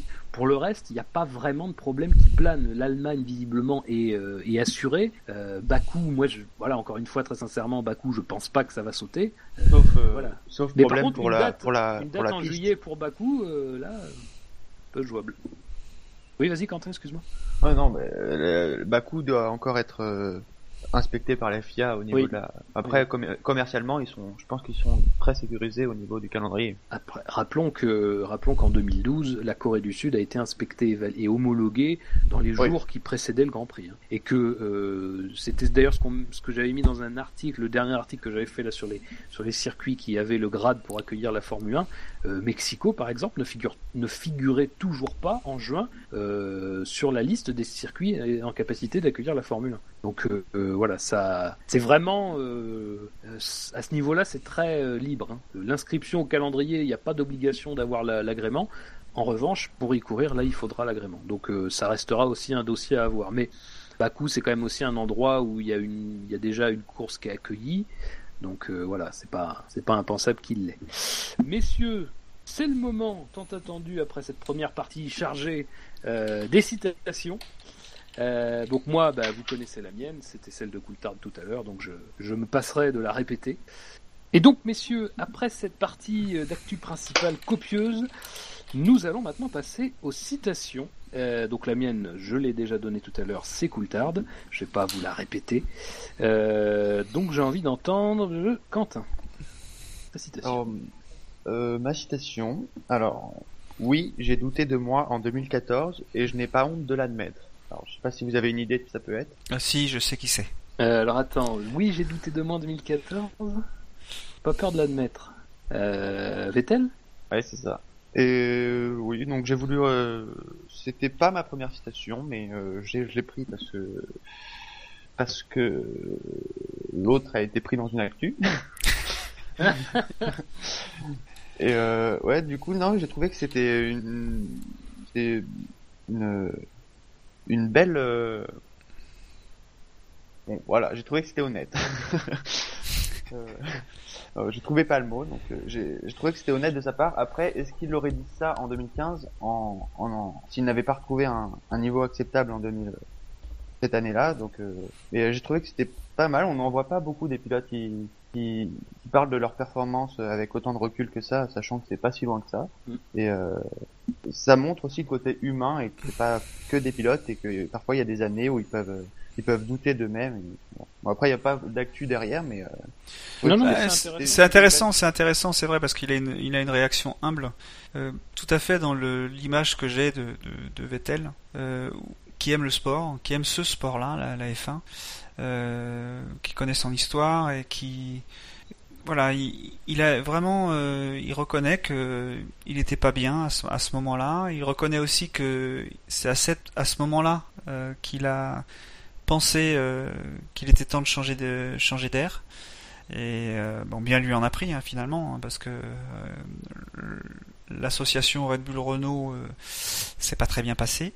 Euh, donc euh, il n'y avait pas de raison que euh, Enfin, c'était c'était quelque chose de d'intelligent de, savoir. Enfin, c'est toujours c'est toujours ce qu'on dit. hein, un pilote un pilote intelligent, c'est un pilote qui sait à quel moment il faut partir et dans quelle équipe il faut aller. Euh, Il y en a qui n'ont pas eu cette chance là ou cette intelligence là. Euh, mais voilà, c'est lui, il a eu cette intelligence, donc euh, c'est tout à son honneur, je, pense, de, de, reconnaître en plus que euh, il se sentait pas à l'aise dans, dans l'équipe en 2014. Ap- Après, euh, c'est hum, sur Vettel, voilà, bon, je, te rejoins, je, re- je rejoins Quentin. Vettel, c'est un, pilote humainement, je pense, qui est très, qui est, parmi ceux qui sont les plus appréciables dans le, en Formule 1 parce qu'en plus il laisse transparaître des choses, il est, assez euh, drôle en plus. Euh, donc euh, voilà, puis c'est quelqu'un qui, en général se, voilà, est en dehors de la, en dehors de la piste, parce que toujours pareil en piste, c'est, en piste c'est, une machine de, guerre aussi, hein, comme, beaucoup. Mais en dehors de la piste, c'est quelqu'un, voilà, vraiment très agréable à, lire en tout cas. Après, sur son choix de quitter euh, Red Bull pour Ferrari, moi, je toujours un peu de mal à dire euh, c'est un bon choix. Enfin, très sincèrement, euh, on verra quoi. Tu vois, avec fin fin 2012 ou début 2013, on pouvait dire le choix d'Alonso de, venir chez Ferrari, c'est un choix génial quoi. Enfin, le mec se bat pour le titre, il va il va sans doute le remporter un jour. Et puis finalement, deux ans après, enfin, c'est plus du tout la même manière d'analyser les choses. Alors évidemment, ça remet pas en cause le bon passage d'Alonso chez Ferrari, mais il a rien gagné. Et, peut-être que Vettel ne gagnera rien avec Ferrari. Et voilà, enfin, euh, aujourd'hui, euh, je considère que effectivement c'est le bon choix. Euh, c'est le bon choix parce quitte une, c'est le bon choix parce qu'il quitte une écurie qui, joue encore la victoire, mais qui peut vraiment plus jouer le titre, pour aller dans une écurie qui était un peu plus en difficulté la saison passée, avec des garanties quand même. Euh, donc c'est un bon choix. C'est l'année l'année 2014 de Vettel, ça restera aussi un mystère. hein. Pourquoi autant être autant sous l'été noir de son équipier, par exemple? Euh, Ça aussi une question qu'on peut se poser. Euh, Ouais, moi, ou- j'ai l'explication. hein, c'est la fin des échappements soufflés. Ouais, non mais d'accord, mais je veux dire, euh, voilà, Ils ça, sont ça- pas ça revenus en pose, 2015 non plus. ça pose quand- Oui, déjà, déjà, Mais les, voi- les voitures ont été, enfin, il était habitué à un type de voiture. La voiture New Way, elle avait ce type de voiture. Elle avait peut-être une instabilité au freinage, euh, sans les échappements soufflés. Ce que n'avait sans doute pas, enfin, visiblement, il a pas ces soucis-là avec la Ferrari. Donc, euh, il a plus de euh, de contrôle, Oui, on va dire, sur le sur la phase de freinage. Donc voilà. Mais ça, il pouvait pas le savoir au moment, de, pouvait pas le savoir au moment de partir. Ça, c'est clair. J'ai- tendance à, à penser que, que, que Vettel est capable de, de mieux. Je pense qu'il n'y a pas eu que le fait que la voiture euh, euh, était, euh, était moins Je pense qu'il y a aussi eu un- une lassitude du pilote. Ce qu'il avait dit en 2013 euh, quand il disait voilà, il faudra se souvenir de ces moments. C'était déjà d'une certaine manière avoué que ce qui, il contemplait quelque chose qui était ces quatre titres conquis plus les quatre titres constructeurs euh, conquis avec Red Bull, qui était déjà énorme. Enfin, c'est c'est rare. Il y a eu rarement en F1 des périodes de domination aussi nettes. Euh, il y en a, bah d'ailleurs, il y en a eu que deux. Hein, voilà, c'est aussi long, il y en a eu que deux. Euh, donc c'est euh, quand même euh, c'est quelque chose de lourd aussi. Et quand euh, tout d'un coup tous les repères changent, il n'y a pas à mon avis que le l'aspect euh, voiture qui a, qui a changé. Vettel n'était pas sans doute aussi impliqué, enfin en tout cas moi je l'ai ressenti moins impliqué, mais aussi peut-être parce qu'il n'avait pas une voiture avec laquelle il pouvait jouer la gagne. Et qui sait et qui sait ce qui serait passé cette saison s'il n'avait pas gagné dès la deuxième course? Moi je voilà, Dire, on- on- on- moi j'ai du mal à dire aujourd'hui c'est réussi parce que ça sera réussi quand Vettel remportera un titre. Vettel il a déjà quatre titres de champion. Un Vettel, un Vettel euh, qui réussit quelque chose, c'est forcément pour moi qui remporte un titre. Voilà. On peut dire par exemple que Hamilton a fait un bon choix. Euh, moi personnellement, fin 2012, quand je sais qu'il va chez Mercedes, je, je tombe des nues, je me dis c'est pas possible. Euh, je verrai plus, euh, je verrai plus mon, mon pilote favori remporter un titre. Et puis finalement, euh, on est trois ans après. Trois ans après, il est en passe de remporter le second avec Mercedes. Mais là aussi, est-ce que, enfin là aussi, Hamilton a eu des garanties, quoi. C'est pas tombé du ciel non plus. Et puis c'est, voilà, on savait très bien que Mercedes euh, misait tout sur changement de moteur et puis ils ont réussi. Enfin, c'est- une chose de miser, faut Surtout- réussir aussi derrière. Surtout que Mercedes pour 2014, c'était un projet qui était déjà défini à l'avance. Ah oui, oui. Là, si on pense à Ferrari pour 2017, au moment de signer chez Ferrari, euh, Vettel, euh, il ne- au moment où Vettel a signé chez Ferrari pour euh, pour 2015, le de, on n'était pas au courant que 2017 allait être aussi différent. Oui, tout à fait, tout à fait, tout à fait. Mais c'est Ah, après ouais. voilà, c'est c'est vraiment euh, pour le coup c'est réussi parce que évidemment tout se passe bien pour l'instant avec Ferrari, mais voilà, c'est l'épisode Alonso, moi me laisse penser qu'il faut aussi un petit peu se, euh, faut parce qu'on peut pas, voilà, on peut pas dire Alonso est un pilote euh, moyen qui euh, s'est retrouvé en position de non, il est Alonso est un excellent pilote, s'est retrouvé en position de jouer un titre de manière, bon moi moi je reste toujours un peu, c'est voilà, c'est quand même assez miraculeux, même si euh, la fiabilité de la Ferrari était une arme importante vis-à-vis d'autres voitures. Et voilà, c'est on verra. Mais en tout cas, de toute façon, Vettel, ça que Vettel soit quelqu'un de- d'honnête et franc, et voilà, ça c'est sûr, il n'y a pas de problème. Juste pour finir rapidement sur 2014, euh, en plus de son implication qui a peut-être pas été au niveau, peut-être qu'il s'est mis la pression après quatre titres de champion du monde. euh, Il y avait quand même un changement de règlement et il pouvait, euh, il s'est peut-être mis la pression pour pour cette année-là. Ouais, ouais, je pense. Je pense. Jackie, ta citation. Alors ma citation, euh, alors elle est où, elle est où, elle est où euh, Voilà, je, suis dessus en plus, je suis con. Euh, moi c'est, bah c'est contre, c'est une, c'est une de mes marottes. Alors vous pouvez essayer de deviner. Alors je prends ma grille des 15 marottes de Jackie. et je vais essayer de deviner. Alors vas-y, vas-y, c'est un petit jeu sympa ça. Non. Allez, alors attends, attends, attends, attends. T'as le droit à deux- T'as t'as le droit à... Ah, j'allais le dire. Non, Pas McLaren, bon alors, alors. Le sponsor de McLaren. non plus. Euh... Attends, est-ce que ça concerne la Formule 1 Oui, C'est déjà ça. C'est c'est de- oui, je suis déjà dans la ligne éditoriale. C'est ça. C'est bon, t'es dans le sujet. Euh, une marotte, une marotte, je sais pas, le, je sais pas, le journal 20 minutes? Non, je sais pas. Je- Vas-y, Jackie, je te... Donc c'est une marotte que j'ai, euh, mais que j'ai pas souvent développé euh, pendant les podcasts. Euh, c'est euh, lié au coût. Et c'est euh, Toto Wolf euh, qui euh, a dit euh, euh, au sujet des, des- de, de, de, de voir trois voitures par équipe. Nous avons comparé nos chiffres et je ne les citerai pas officiellement, mais il a été demandé à toutes les équipes d'étudier la question. Il y a un certain temps et nous étions tous arrivés à la même somme d'argent, plus ou moins. C'est donc financièrement viable. Oui. Donc ça veut dire que aujourd'hui, trois équipes c'est possible. Finalement, on en- euh, pardon, trois voitures c'est possible. Finalement que Red Bull s'en aille, ça intéresse personne. Euh, moi, ça me gêne quand même parce qu'il y a, il y a quand même une histoire de. Alors, ça a des avantages évidemment parce que ça permettra de faire un plateau un peu plus conséquent qu'aujourd'hui. Euh, ça permettra aussi de recycler euh, les pilotes euh, qui euh, qui partiraient, on va dire, je pense à Ricardo, Fiat, euh, euh, Sainz et, Verstappen.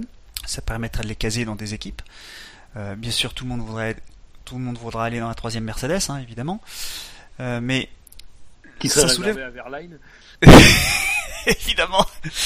Mais ça, c'est encore un... Mais moi, ça, moi, ce qui me gêne, c'est que de se dire, finalement, la F1 coûte pas, pas très cher. Finalement, on peut rajouter une troisième voiture, ça coûterait presque rien. Et eh ben, ce discours-là me gêne beaucoup parce que la F1 aujourd'hui c'est quand même beaucoup d'argent. Il y a plein de petites équipes euh, qui ne peuvent pas se permettre d'avoir les budgets de Mercedes, Ferrari, euh, euh, Red Bull ou McLaren, même si McLaren est sans doute un petit peu en dessous. et ça, avec une voiture de plus, ça accentuerait encore euh, parce que évidemment les, les, top, les top teams pourraient avoir la troisième voiture, mais sans doute pas les petites équipes. Ça accentuerait encore le, le, la différence qu'il y a entre les petites et les grandes équipes. Donc euh, ça me gênerait beaucoup euh, d'avoir trois équipes, même si ça amène des avantages, au moins de nombre sur le plateau. Après, alors la citation de Toto Wolf, effectivement, ça fait c'est un enfin c'est une déclaration un peu plus longue.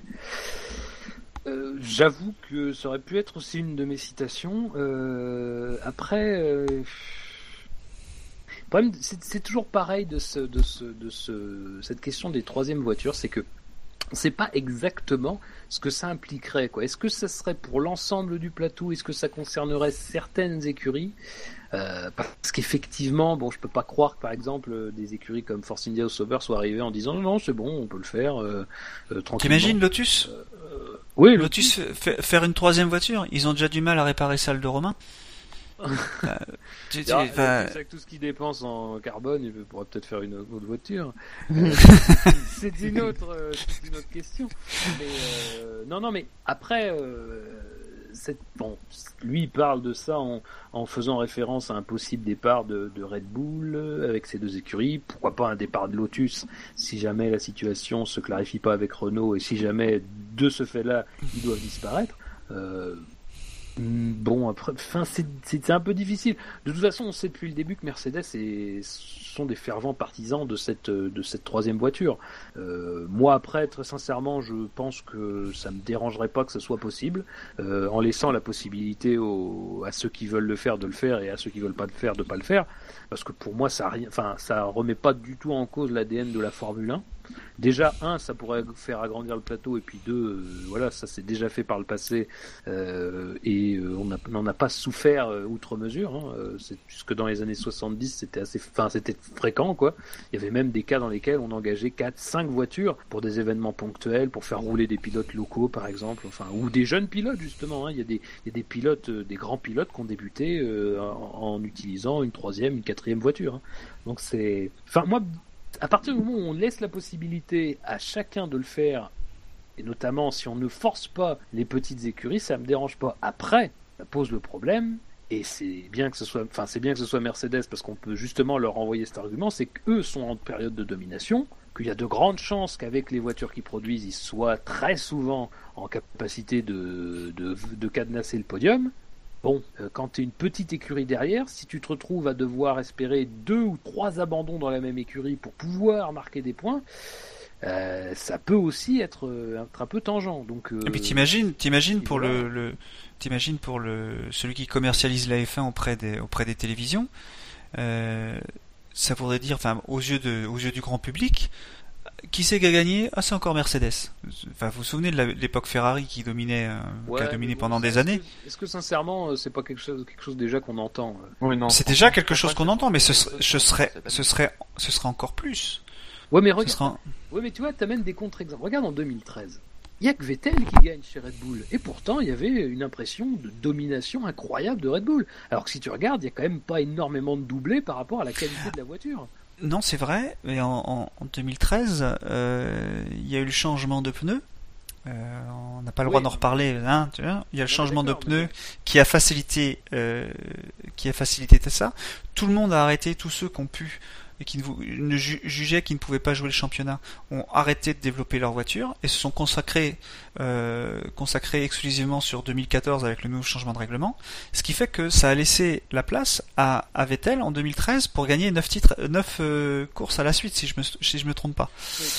Donc voilà, euh, évidemment ça change des choses, mais euh, moi je, je, je, je, conçois pas que on, on ait envie d'avoir en, en 2016 ou 2017 trois, trois équipes qui cadenassent le podium quoi. Enfin ça, ça, me paraîtrait ça me paraîtrait pardon voiture qui cadenasse le podium. c'est c'est c'est ce serait vraiment dommage parce qu'il y aurait plus de de variabilité sur sur la course quoi. Et pour le, dans l'esprit de tout le monde, ce serait, ce serait la F1, c'est Mercedes. Alors ce serait très, très bien pour Mercedes, mais euh, et tu peux être sûr que euh, si c'était le cas, s'il y avait trois voitures, tu peux être sûr que Van Dorn aurait une aurait une place chez euh, chez chez McLaren Honda. Hein. Oui, mais enfin après euh, voilà, dire si on s'en prend juste à l'aspect. Euh, et pas en, je précise bien parce que vous n'avez pas compris la blague, et pas en troisième voiture. Et... On n'a toujours pas compris. Toujours pas. Bah, pour, pour, moi, Alonso partirait pour demander pour aller chez Mercedes. Oui, bien sûr. Oui, mais, Mercedes prendra pas. Mercedes n'a pas besoin d'Alonso. Hein, euh, mais... Oui, mais Alonso a bien envie d'avoir Mercedes. Oui, mais c'est pas Alonso qui a la main sur ce dossier-là. dans, la fiction et dans la réalité, il n'aurait pas la main. Mais après, euh, ayant dit cela, après je laisserai la parole à Quentin. Euh, si on se penche que sur le problème philosophique, il y a des arguments qui iront dans ton sens et puis il y a des arguments qui iront dans le sens inverse. Oui, oui, bien sûr. oui, non, mais sur ce plan-là, euh, très sincèrement, il y, a des, il, y a des, il y a des inconvénients, il y a des avantages. On est d'accord, un podium à 3 Mercedes, ça serait, ça serait étonnant. Enfin, est-ce qu'un est podium à 3 Mercedes, au terme d'une bataille serrée entre les trois pilotes, vaut pas mieux que deux Mercedes et pas de bataille entre les deux pilotes? Moi, je, tu vois, ça, je, ça, je me demande.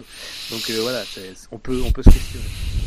Hmm. Quentin? Euh, Oui, bah, après, faut, faut voir pour les moteurs, parce que comme je disais tout à l'heure, Arriva Bene a, a, clairement dit que fallait mettre, c'était euh, un, un, processus euh, complexe à, à, mettre en place pour arriver à prendre plus de moteurs, à plus de voitures. Là, euh, par exemple, Ferrari, ça leur ferait au moins, euh, au moins bah, leur équipe. Après, peut-être As, je sais pas si s'ils mettraient trois voitures, et ça fait quand même au moins deux, deux moteurs à, à, à, fournir en plus, et c'est comme s'ils s'ils fournissaient euh, Red Bull ou Toro Rosso. Oui, après, bon, là c'est pareil aussi, hein. on peut imaginer que ça peut arranger les motoristes de multiplier les, les, les, la fourniture moteur, ça a aussi fait baisser les coûts. Hein. Euh, enfin voilà, donc en tout cas messieurs, merci pour ces citations qui étaient très intéressantes, qui ont, qui ont nourri le débat. On va passer aux actus, disons, plus secondaires, c'est-à-dire celles qui n'ont pas été beaucoup citées euh, au cours de notre, euh, enfin dans nos choix.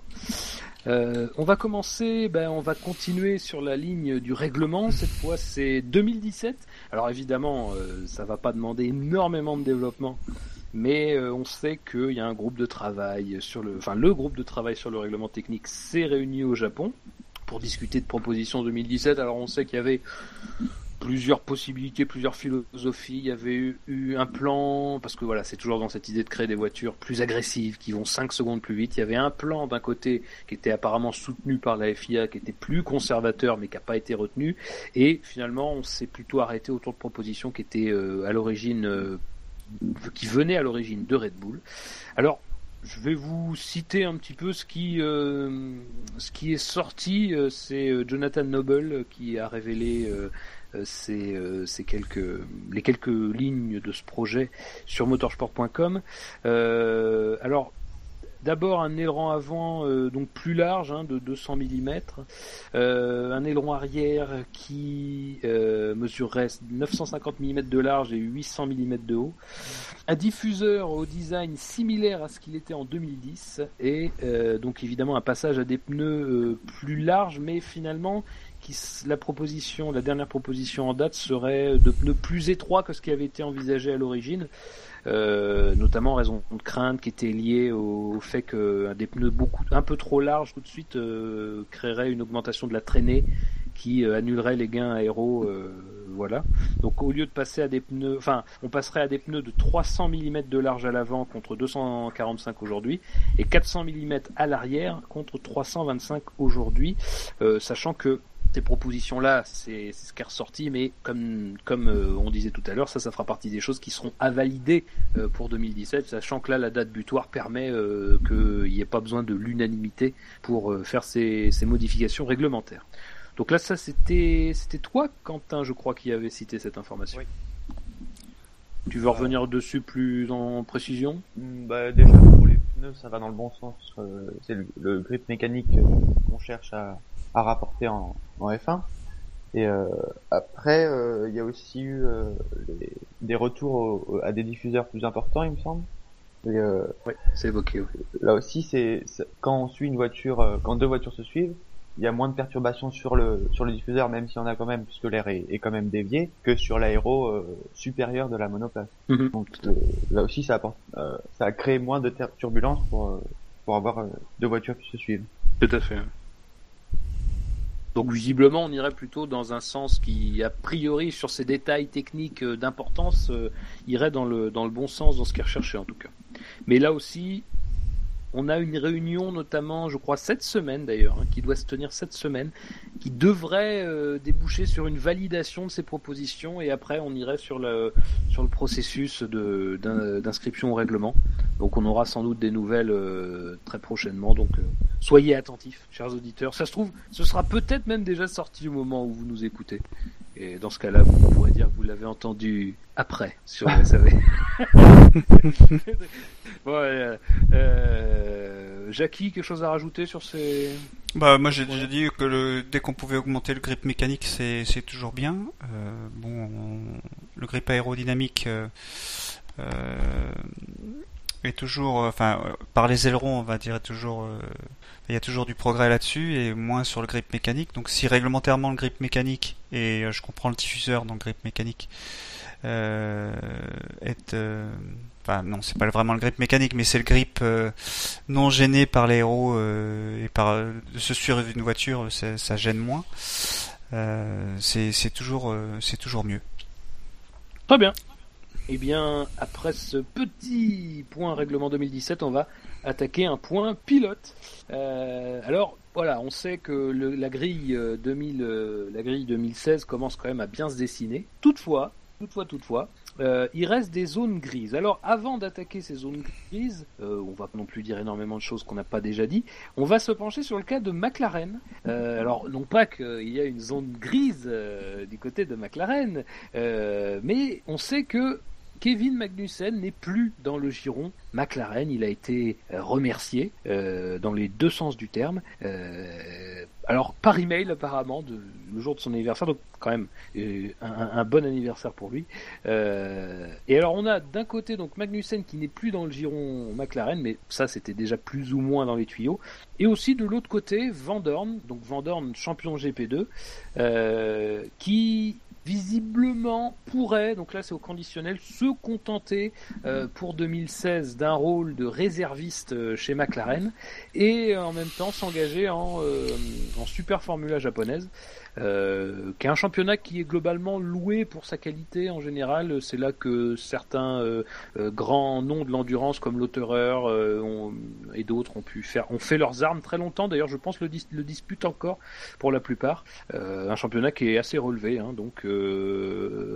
c'est les deuxièmes voitures, c'est les deuxièmes voitures les plus rapides après les F1. Voilà, donc c'est. Qu'est-ce que vous en pensez de tout ça sur, sur McLaren? C'est toi, Jackie, qui avait parlé de ça. Bah moi j'étais euh, j'étais gêné parce qu'en fait euh, McLaren avait un, pas une junior team mais un, un, team enfin une filière on va dire de jeunes pilotes qui était euh, qui était prometteuse. Euh, Ron Dennis avait avait insisté pour que Magnussen fasse ses débuts en 2000 alors j'ai un trou c'est 2013 ou 2012. Enfin il a fait une année et après il s'est fait il c'était 2000 ah oui, c'était l'année dernière. Oui, voilà.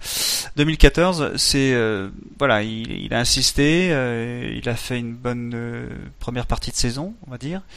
Et après, bah, il a été sous les noirs, mais il n'empêche que c'était une saison pour apprendre, ce qui était quand même pas mal pour pour lui. Malheureusement, Alonso est revenu et Button a, et Button était quand même un peu plus vendeur que euh, l'année, enfin cette année pour cette année, pour avoir des sponsors euh, que euh, que Magnussen et Alonso pour en gratter. Cette année, c'est exactement la même chose. Button a été confirmé toujours, j'imagine, pour la même raison parce que c'est plus vendeur. J'ai rien contre Jenson. Hein, si ce n'est son le micro de sa voiture, on comprend jamais rien. Euh, mais euh, voilà, ils ont un pilote qui a dominé comme jamais la discipline inférieure qu'est la GP2 et ils se permettent de pas le prendre au risque peut-être, alors je sais pas comment est son contrat, au risque peut-être de se le faire subtiliser par une équipe Renault, euh, par euh, As, par euh, enfin qui on veut en fait pour pour pour l'année prochaine. Donc à quoi ça sert de travailler, de financer une filière de jeunes pilotes si c'est pas pour les mettre dans euh, dans l'équipe 1 au moment où ils sont prêts. Là, Magnussen était prêt, visiblement, puisqu'il a été il a été mis en place. Après, ils ont dit on n'en veut plus parce qu'on en a un meilleur. On le garde un petit peu euh, en pilote de réserve. Il fait une course cette année, euh, dont il prend même pas le départ. donc voilà, enfin, je, trouve ça, je trouve ça vraiment de la perte d'argent manifeste. Et je comprends pas. Je comprends pas cette euh, cette euh, cette manière de, de, de, travailler. Alors est-ce que c'est euh, en étant complotiste, est-ce que en, prenant Van Dorn, en gardant Van Dorn sous sa coupe et Magnussen, on les évite de les mettre à la concurrence? Mais bon, voilà, ils vont partir à la concurrence à un moment ou à un autre, quoi. Après, l'exemple Red Bull nous, nous, nous montre aussi qu'une filière, euh, aussi performante soit-elle, euh, c'est quand même aussi beaucoup de déchets. Hein. Euh, encore une fois, on avait parlé la dernière fois de d'Elger Soiri qui arrête sa carrière à à peine 25 ans. c'est un pilote qui avait commencé à 19 ans en Formule 1 et qui a, bon, bah, pour Red Bull, pas fait ses preuves.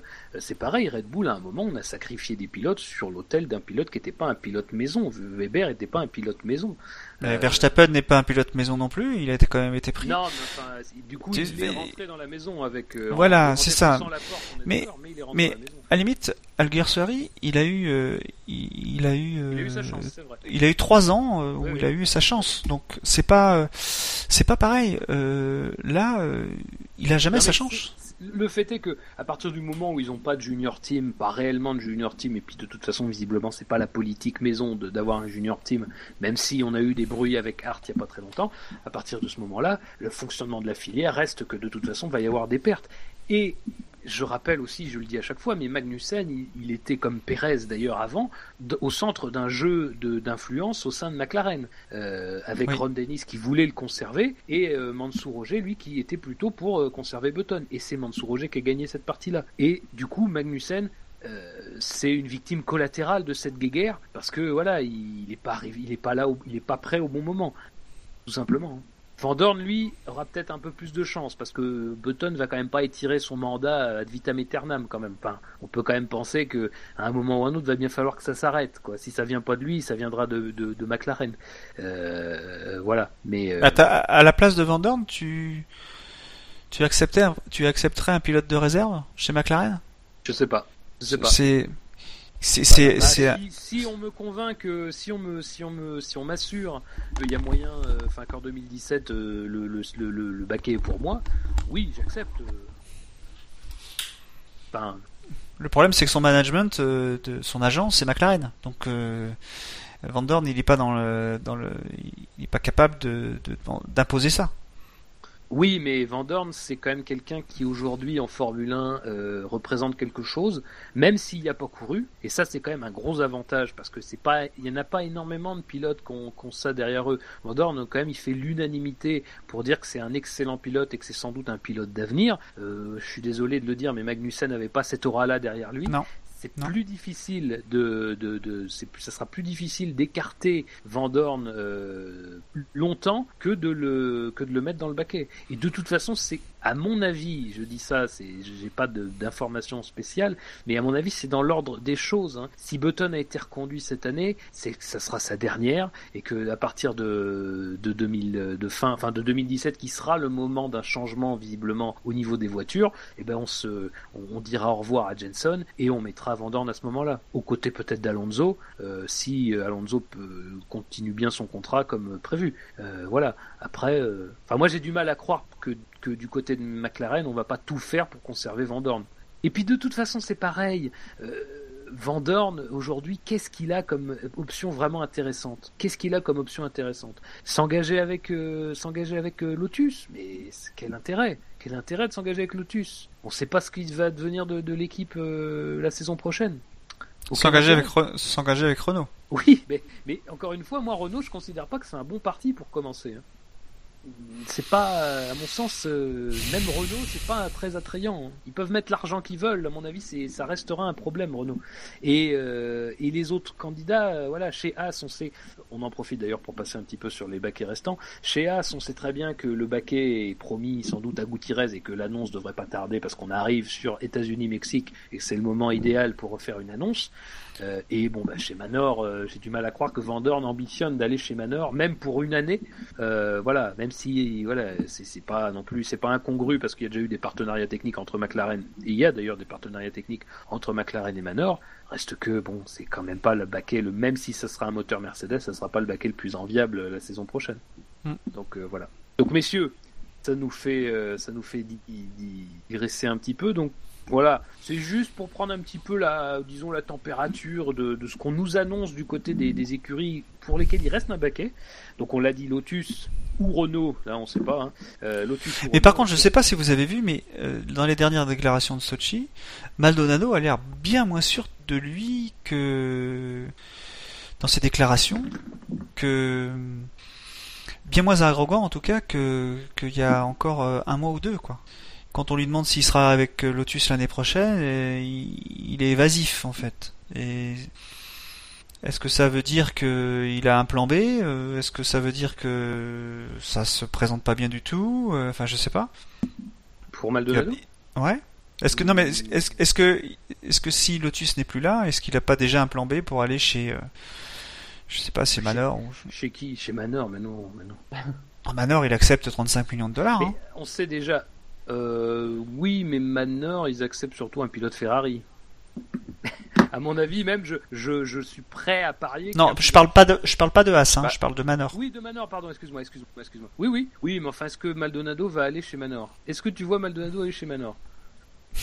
Très sincèrement, je, doute, moi. Hein. Même PDVSA euh, mettra peut-être pas 35 millions, oui. c'est pour être chez Manor. Parce que bon là c'est pareil, Maldonado a pas énormément de chance, mais il faut se mettre à sa place. En fin, fin 2013, quand il, quand il sait qu'il va, enfin quand il prend la décision d'aller chez Lotus, il peut pas se dire euh, ça va être un raté monumental en, 2014. Et, et, c'est pareil pour son sponsor d'ailleurs. Ils peuvent pas se dire euh, on va avoir moins d'exposition que prévu. Enfin ils en ont eu beaucoup du coup, mais pas pour les bonnes raisons. Euh, et là, c'est pareil. Là, c'est la première. Enfin, c'est l'année où ça revient un peu, qu'il y a moyen de faire des, des, top 10 euh, un petit peu, même si, bon, bah, euh, Maldonado, ça n'a pas été celui qu'on a fait le plus euh, chez Lotus. mais voilà, enfin, ça reste quand même une perspective de pouvoir être vu. Aller chez Manor, quand même, même s'ils auront un moteur Mercedes la saison prochaine puis de toute façon, Manor, c'est de ce sens-là justement que ça va. C'est plutôt s'il y a quelqu'un qui doit venir, de, c'est plutôt aller Verline fait partie des, des favoris euh, euh pour euh, pour le baquet Manor, poussé par Mercedes. D'ailleurs, je crois que ça a clairement été dit pour euh, Verline, c'est soit Manor, soit une deuxième année en DTM. Oui, non mais voilà, c'est ça. Et, il vient de gagner le titre euh, DTM en mm. plus Verline, donc voilà. Ça serait pas le premier à sauter le pas. Hein. Di Resta a fait la même. Bref, je sais pas si vous avez vu euh, qu'on parle de Magnussen chez Lotus, enfin chez Einstone. Ouais, c'est des bruits ça. Oui. On parle de Saxo Bank aussi. Oui, et justement le directeur de la banque, c'est, enfin de de, de l'entreprise, s'est manifesté, il a dit nous n'allons pas faire de commentaires euh, avant que nous soyons prêts à annoncer quelque chose. Nous n'avons pas terminé nos négociations pour 2016, mais ça veut absolument rien dire de toute façon, puisqu'ils sont déjà chez, déjà chez Lotus déjà chez Lotus et donc on peut pas savoir s'il parle d'une prolongation d'un ou d'un arrêt de, de, sponsorisation de Lotus ou d'un rapprochement avec Magnussen. Chez Saxo Bank est une entreprise danoise ouais. pour ça. Ouais. Oui, mais c'est vrai, oui. C'est aussi. De toute façon, Magnussen fait aussi partie de ces candidats, euh, je cite, séduisants dont nous parlait euh, Gastaldi. Euh, il y avait lui, il y avait. bah, de toute façon, il n'y avait pas non plus énormément de monde crédible. Hein. Il y avait lui, il y avait Vergne, et peut-être dans une moindre mesure, c'était un peu plus fantaisiste, mais Vandorn, ça restait quelque chose d'envisageable. moi, sincèrement, j'aurais tendance, Magnussen, à en faire mon favori pour le baquet de. En plus si on ajoute ce paramètre-là, le paramètre Saxo Bank, euh, voilà, c'est vrai qu'il y a quand même énormément de choses qui penchent en sa faveur. Il est libre puisqu'il est plus chez McLaren. Il a ce sponsor-là. C'est un pilote qui a roulé en, F1. Bon, alors c'est pas un pilote expérimenté, mais c'est un pilote qui a une petite expérience, donc c'est quelque chose à valoriser. Bon, après, c'est toujours pareil. Hein, euh, est-ce que Renault voudra, euh, si c'est Renault, est-ce que Renault voudra aller euh, avec deux pilotes qui sont pas français?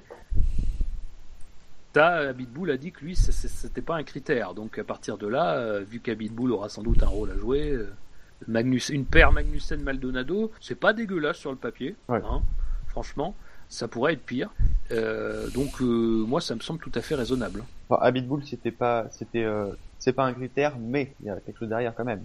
Toujours un euh, avantage d'avoir un pilote français. Il me semble ouais, sur Canal qu'il y avait quand même des réserves sur ce qu'il disait. Ah oui, non, non, mais il y avait des réserves, mais en gros, voilà, c'est si, c'est, ça sera un plus, mais c'est pas non plus ce qu'on oui, cherche. non, c'est pas. Absolument. Voilà. Après, ça, ça laisserait Vergne dans le dans l'expectative. Euh, Vergne, qui, on se souvient, c'était quasiment à lui qui était promis un débaquet As. Euh, Aujourd'hui, Vergne n'est pas totalement exclu de la course face à Gutiérrez, même si ça paraît quand même hautement improbable qu'il fasse pas, enfin qu'il fasse appel à deux pilotes français dans une écurie américaine. Ça, reste quand même euh, totalement, euh, c'est, pas impossible, mais enfin c'est, ça serait quand même très étonnant. Donc voilà. Effectivement, le baquet Lotus c'est celui qui pose le plus de questions, mais finalement à bien y regarder, ce qui pose vraiment beaucoup de questions. Moi, je, je crois pas du tout, par exemple, en Palmer. Qui à mon avis sera pas, c'est, pas le, plan B. c'est le plan B. c'est le plan B, je pense. Plan C. c'est le oui, plan, J, plan J même, je crois. J comme Jolion et euh, Carmen Jorda. Donc peut-être que l'année prochaine on aura toujours cette petite scénette magnifique entre Jolion et Carmen, je sais pas, euh, dans les stands. Euh, voilà, messieurs, bah, je vous propose, si vous avez rien à rajouter, de passer sur la dernière partie de l'actu. Et on va juste évoquer, parce que c'est vrai qu'on l'a pas fait dans les émissions précédentes, euh, c'est la question de la, de, de, de, la propriété de la F1, euh, parce que euh, Bernie Ecclestone, à l'occasion, alors d'un, euh, que je me trompe pas, c'était une, comment, une manifestation organisée euh, par euh, Franz Beckenbauer, légende du football allemand et planétaire, euh, autour du voilà autour du sport et qui durant cette manifestation, Bernie Ecclestone a passé un petit coup de fil et il aurait vendu la mèche en disant que il y aura sans peut-être il y aura peut-être un nouveau propriétaire à la F1 cette saison. voilà. Alors après, il a précisé, il a dit que trois personnes étaient intéressées pour acheter la F1. voilà. Et, il disait il s'agit maintenant de savoir si CVC ou Monsieur Mackenzie, qui est donc le, euh, président, euh, est prêt à vendre. Alors, juste pour euh, rappel, on sait que déjà, sans doute, parmi ces trois acheteurs potentiels, s'ils existent à ce nombre-là, il y a très, normalement un ticket entre Stephen Ross, qui est le, propriétaire des Miami Dolphins en football américain, et l'État du Qatar par le biais de sa euh, filiale Qatar Sports Investment QSI, qui est notamment propriétaire du PSG. Euh, donc il y aurait ce ticket-là, et il serait prêt à racheter les 35,5% de parts que, détient euh, que détient euh, Delta Topco, qui est la holding euh, financière qui est qui encaisse les revenus de la F1. et donc voilà, il y aurait par ce biais-là une possibilité de changer de propriétaire de la Formule 1, tout en sachant que et là, bon, c'est pour, euh, pour un peu couper court aux, optimistes. Euh, un changement de propriétaire, visiblement, n'entraînerait pas un changement euh, de, un changement à la tête de la F1. Ça resterait notre ami Bernie, qui serait toujours, qui est toujours en odeur de sainteté avec tous les gens qui rachètent la Formule 1 globalement. Donc, il n'y aurait pas de problème à ce niveau-là il n'a pas prévu de prendre sa retraite, Bernie. Donc, euh, messieurs, bon, après, ça appelle pas forcément énormément de raisonnement, mais voilà, on n'en sait pas plus, on sait juste qu'il a dit ça, et c'est quand même euh, pas une, quelque chose de d'anodin. De réaction, c'est pas obligé. Hein. Ouais, enfin, les... la F1 est toujours à vendre. Voilà, c'est le message qu'il faut entendre. Après, bon. On n'a pas les moyens, nous, SAV, de la racheter. Ah, malheureusement. Voilà, tu fais bien d'en parler, c'est vrai qu'on fait partie des trois. Euh, mais alors, on va pas vous cacher que ça sera pas les 35,5% de Delta Topco qu'on rachètera. Il faut quand même qu'on soit clair. Ça sera plutôt 0,03% des parts de la FIA. Oh, t'es optimiste, hein Ouais, c'est vrai, mais, mais, mais t'inquiète pas, on a, de, on a de la ressource. Bah oui, on est, on est financé par Stéphane Grand Prix, donc euh, c'est. Stéphane, eh oui, eh oui. C'est comme dans Scooby-Doo, on enlève le masque. En fait, derrière le SAV de la F1, il y a Stéphane Grand Prix depuis le début. Euh... Bon, ça c'est la bonne, enfin c'est la nouvelle, mais voilà, c'est on, on, on a euh, régulièrement des rumeurs sur la sur le, la vente de la F1. Je me demande dans quelle mesure c'est pas euh, justement aussi ce que fait Bernie pour pour redonner de la valeur à, à son entreprise. Je sais pas, c'est aujourd'hui la F1 est quand même dans un moment où on sait pas trop. Euh, si c'est intéressant ou pas. Euh, enfin, j'imagine en tant qu'investisseur, est-ce que ça vaut le coup d'investir en F1 ou d'investir dans le football ou d'investir dans dans les Jeux Olympiques? Enfin voilà, c'est les la F1 reste, un, reste, une entreprise euh, bénéfique. Hein, Oui, oui, oui, c'est ce que. Oui, oui, je suis d'accord, mais parce que CVC a. Oui, je me souviens que CVC, quand ils avaient acheté la F1, ils ont remboursé ça en deux ou trois ans leur prêt. Euh, alors que c'était prévu pour 7 ou 8 ans. Donc euh, ils ont gagné plus, enfin ils ont que ce qu'ils avaient prévu dans leur plan de financement. Donc euh, voilà, c'est très bénéfique. Même si à l'époque où CVC a acheté, les, les équipes n'avaient pas autant de retours sur revenus. là désormais il y a la moitié de la, il y a la moitié des, des revenus qui arrivent en, aux équipes. Euh, mais bon, c'est quand même, ça reste une entreprise rentable. Quentin, c'est toi qui avais choisi l'actu. Tu... finalement, il n'y a pas grand chose à dire dessus. Et euh, oui, de toute façon, c'est sûr qu'on n'aura pas de changement euh, directement sur la Formule 1. C'est juste le, le, propriétaire qui va chanter, qui va changer, et, et pas celui aussi. qui. non, ça c'est moi. Oui. Non, c'est pas c'est pas le oui, c'est le propriétaire qui va changer et pas celui qui qui, qui va gérer l'affaire, donc euh, Bernie. Après, il peut y avoir des influences selon, le propriétaire, bien sûr. Bien sûr. Bah, d'autant plus que c'est vrai qu'il derrière tout ça, il y a aussi le fait que euh, euh, si c'est bien, euh, si dans les propositions il y a bien le Qatar, il y a aussi une question qui est celle du Grand Prix du Qatar euh, en filigrane, parce que effectivement, on sait qu'aujourd'hui le Grand Prix du Qatar, c'est, il était en passe d'être organisé, sauf que Bahreïn et Abu Dhabi euh, ont un peu, mis, enfin, ont mis leur veto, veto dont ils disposent euh, contractuellement pour pas qu'une course s'organise au Moyen-Orient en plus d'eux. Donc voilà, il y a aussi cet aspect-là qui est pas, qui est pas à ignorer. Messieurs, euh, c'est la fin. Ah, vas-y, Quentin. Après, oui, il y, a le Qatar. Il y a aussi, euh, apparemment, il y aurait des, peut-être des investisseurs russes. Et, euh, du coup, ça, même si eux, ils ont déjà leur Grand Prix, ça permettrait peut-être de le sécuriser et d'en faire un peu ce, que, ce dont ils veulent. On, sait notamment qu'ils veulent, que ça les intéresserait de le passer de nuit, donc ça pourrait aider. Tout est envisageable, effectivement. Messieurs, cette fois, c'est bien la fin de la partie actu. Euh, une partie actu quand même assez assez fournie, assez fournie. Donc euh, c'était, il était temps de faire une émission. Euh, on va passer au répondeur parce que nous avons eu une question euh, par mail. On vous rappelle donc vous pouvez nous envoyer vos questions par mail euh, en utilisant le formulaire de contact euh, du site du SAV. Vous pouvez aussi utiliser le, le, répondeur audio qui s'affiche sur la droite de votre écran quand vous êtes sur le site du SAV, le, petit bandeau laissez-nous un message. Voilà, donc vous nous posez vos questions, on y répond. Là, c'est une question qui date de, de, quelques semaines, je crois, il me semble. c'est une question de Geoffrey qui nous a envoyé le mail suivant. Bonjour, une petite question fiction mais qui je pense peut être amusante. Alors ça c'est à nous d'en juger. Euh, donc on te dira, on te répondra, on te dira si c'est amusant ou pas.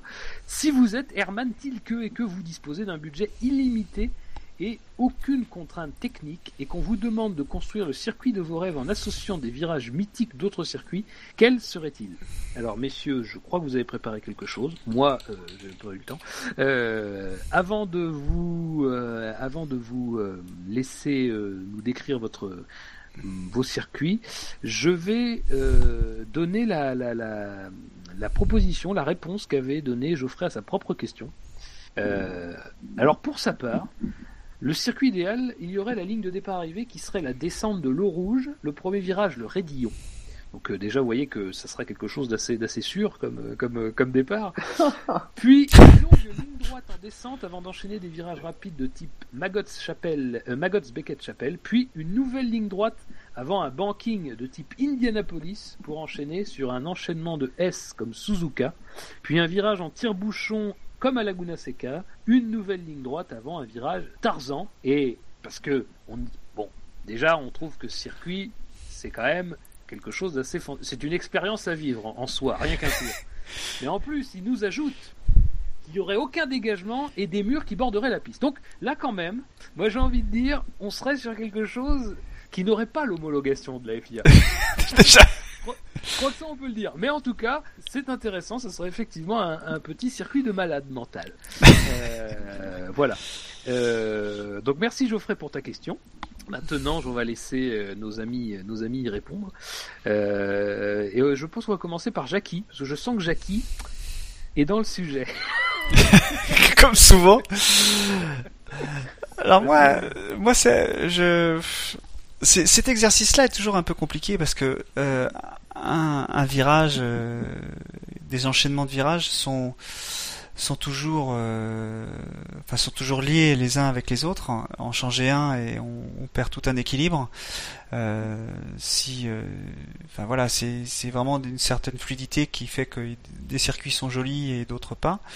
Je me souviens qu'à l'époque de Manicourt, quand ils ont qu'ils ont fait le circuit, ils ont repris des, des, des courbes qu'il y avait dans d'autres circuits. Euh, je pense, je crois qu'il y avait Estoril notamment, qui, qui avait, qui avait une des courbes qui était, qui était à Manicourt, et le circuit est pas euh, super, euh, super intéressant, si ce n'est qu'il est en France, mais il est pas super passionnant euh, et donne pas des courses très passionnantes.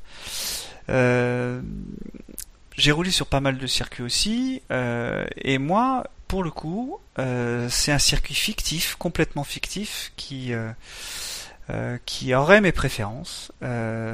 C'est un circuit que vous pouvez trouver sur Air Factor, qui s'appelle Magnificent Park, qui est fait par Harry Seb, qu'on avait interviewé dans le numéro 4 de Live Sim. Euh, page 54 si on veut, si on veut être précis et c'est un circuit alors moi je vais juste je vais juste raconter le la première phase, enfin le, le, premier secteur qui est un, secteur magique, euh, qu'on soit dans une voiture ou qu'on soit dans les tribunes. Parce qu'on pense aussi, euh, surtout, enfin, on pense toujours au circuit euh, tel que tel qu'un un pilote veut le voir, mais on oublie, on oublie le, on oublie les tribunes. Et donc, ce serait une ligne droite classique de départ et un premier virage qui en F1 passe, enfin, moi j'ai beaucoup roulé en, en GT et en, et en prototype euh, type Le Mans. Euh, c'est un virage qui passe presque à fond. Le presque à fond est important parce qu'il ne passe pas à fond. Donc ce virage-là, il est très limite. Passer à fond ou pas à fond, donc bien sûr il y a un mur à droite, mais il y a des dégagements à gauche. C'est un virage à droite. Juste derrière ce virage, il y a une énorme épingle. C'est-à-dire que le, la tribune qui se trouve au coin de cet angle-là, de ce, de ce virage à droite qui est presque à fond, a une vue sur la ligne droite, sur le premier virage qui passe presque à fond, et sur l'épingle qui suit 2 ou 300 mètres après, où le freinage est bien droit, et après derrière il y a une, il y a de nouveau une ligne droite avec des, avec des S très rapides type Suzuka. Donc pour, moi cet enchaînement-là, c'est un enchaînement virtuel qui n'existe nulle part, ou quasiment nulle part, et ça pour moi c'est un c'est quelque chose que je trouve vraiment idéal parce que c'est euh, c'est parfait pour euh, pour piloter. On est, on peut se suivre, même si on passe pas tout à fait à fond dans le premier virage. Il y a le gros freinage pour pouvoir se dépasser et avoir des dépassements pour le public euh, pour l'intérêt d'une course. Donc voilà, c'est comme ça que je vois je vois un enchaînement idéal. Et, mais j'ai pas de, de, circuit que je trouve, enfin de, de virage qu'on pourrait enlever d'un endroit et, et mettre, euh, enfin, associer des virages ensemble, je crois que ce serait trop compliqué. D'accord, Jackie. Mais je vous invite à lire l'interview de d'Harry Seb qui euh, raconte comment il a construit son circuit. C'est vraiment très intéressant à lire euh, parce que il se, il se place du, point, du point de vue d'Herman Tilke euh, pour, pour expliquer pourquoi lui il a, il a préféré faire un circuit à, partir de rien plutôt que de faire un circuit imposé avec toutes les contraintes qu'il y a dans la, dans la dans la dans la F1, le- la sécurité, enfin tout ça, et c'est très, vraiment très intéressant. Je si j'ai des stats monté. De toute façon, allez lire Sim. Allez lire Sim. C'est toujours une bonne lecture, une saine lecture. Euh, Quentin, Euh, oui. à toi. Donc, euh, moi, ma ligne droite de départ, ce serait celle euh, du Grand Prix euh, de Russie.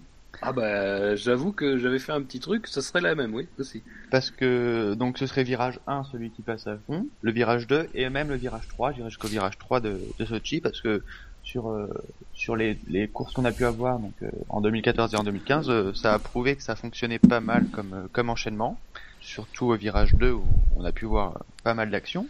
Après, virage 3, ça reste quand même un virage euh, plutôt difficile euh, à négocier. Mais au lieu de prendre le virage 4 qui part à droite euh, tout de suite, où on, où on a eu l'accrochement Raikkonen-Bottas, je continuerai tout droit, et euh, mon virage 4, ce serait la chicane de Monaco. Donc, euh, La chicane du port, ouais, d'accord. Ouais, et je trouve qu'elle est... Pas, pas, la, pas, pas la chicane rapide, la chicane du port. Oui, la chicane euh, quand on sort du tunnel. Ok. Je trouve que c'est une chicane intéressante parce que c'est pas un simple gauche-droite, c'est un gauche-droite et après ça repart un peu sur la droite. En fait, ça fait plus un carré et je trouve que cet enchaînement euh, est, est vraiment vraiment plus intéressant qu'une chicane classique. Petite Après- question, petite question. Ouais. Euh, Est-ce que tu laisses la bosse? La bosse. sur la chicane du port? Ah, sur le sur la zone de freinage? Oui. Euh, pas forcément de bosse, mais un freinage en descente, c'est toujours plus agréable. Pour pas faire aussi plat que certains circuits de- du fameux Hermann Tilke. Donc après, il y a le il y a le premier S euh, ou chicane de la piscine que j'aurais repris aussi directement après cette euh, cette chicane du port. Parce que c'est c'est pour moi un des plus beaux virages où, à regarder de la saison. Quand on voit les Formule 1 entre les rails passer à, à une vitesse euh, absolument folle euh, sur un pif paf un pif paf aussi rapide. Et euh, après après euh, après cette chicane il y aurait une, une petite portion de ligne droite et on arriverait sur Ascari à, à Monza donc là là aussi c'est une chicane mais pas une simple chicane c'est euh, c'est euh, un gauche droite gauche en, en à plus ou moins grande vitesse aussi donc là ce serait euh, vraiment une, une portion chicane euh, et comme ce sont trois trois chicanes très différentes je trouve que ça reste assez fluide et après sur toute la prochaine portion de, du circuit que j'aurais mis j'aurais pris euh, est-ce Là, on que est déjà loin de la ligne droite, là. hein. Ouais. Après, par contre, euh, ça va peut-être pas rejoindre les deux bouts parce que C'est pas grave, ils vont même pas du tout se rejoindre. Après, j'aurais pris aussi le l'enchaînement euh, Magot Beckett Beckett euh, Chapelle, mais en gardant ce qu'il y a avant aussi avec Cops et, euh, et Woodcott. Parce que c'est c'est vraiment c'est vraiment le fait que qu'il y ait cet enchaînement avant qui donne euh, qui donne ces S aussi euh, aussi euh, aussi impressionnant et euh, je suis pas fan des S en fait et euh, sauf ceux-là qui parce que on rentre à fond et après on a deux zones de freinage sur le droite gauche et, et je trouve que c'est ça qui les rend intéressants. Il, il est pas fan de S, mais il a quand même mis beaucoup de chicanes, quand même. Hein. Oui, ben ce, sont des S mais des S un peu coupés. Ouais, J'avoue que là sur les chicanes j'ai fait peur. Après c'est difficile d'en choisir d'en choisir. euh. Moi, si. Après j'aurais mis les deux Ouais. Degner de les deux Degner de, Su- de, de Suzuka. Ouais. Ça Ah oui. Euh, en, je crois que c'est c'est mes deux virages préférés de toute la saison. hein.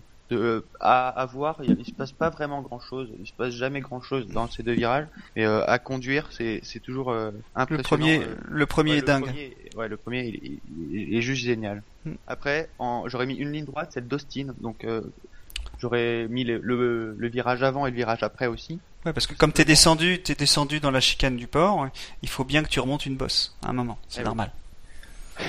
Et euh, aussi parce que c'est là que on a pu voir euh, deux exploits de Lewis Hamilton qui doublent en, en 2012 euh, Sébastien Vettel pour la victoire et en 2014 Nico Rosberg aussi pour la victoire. Ah.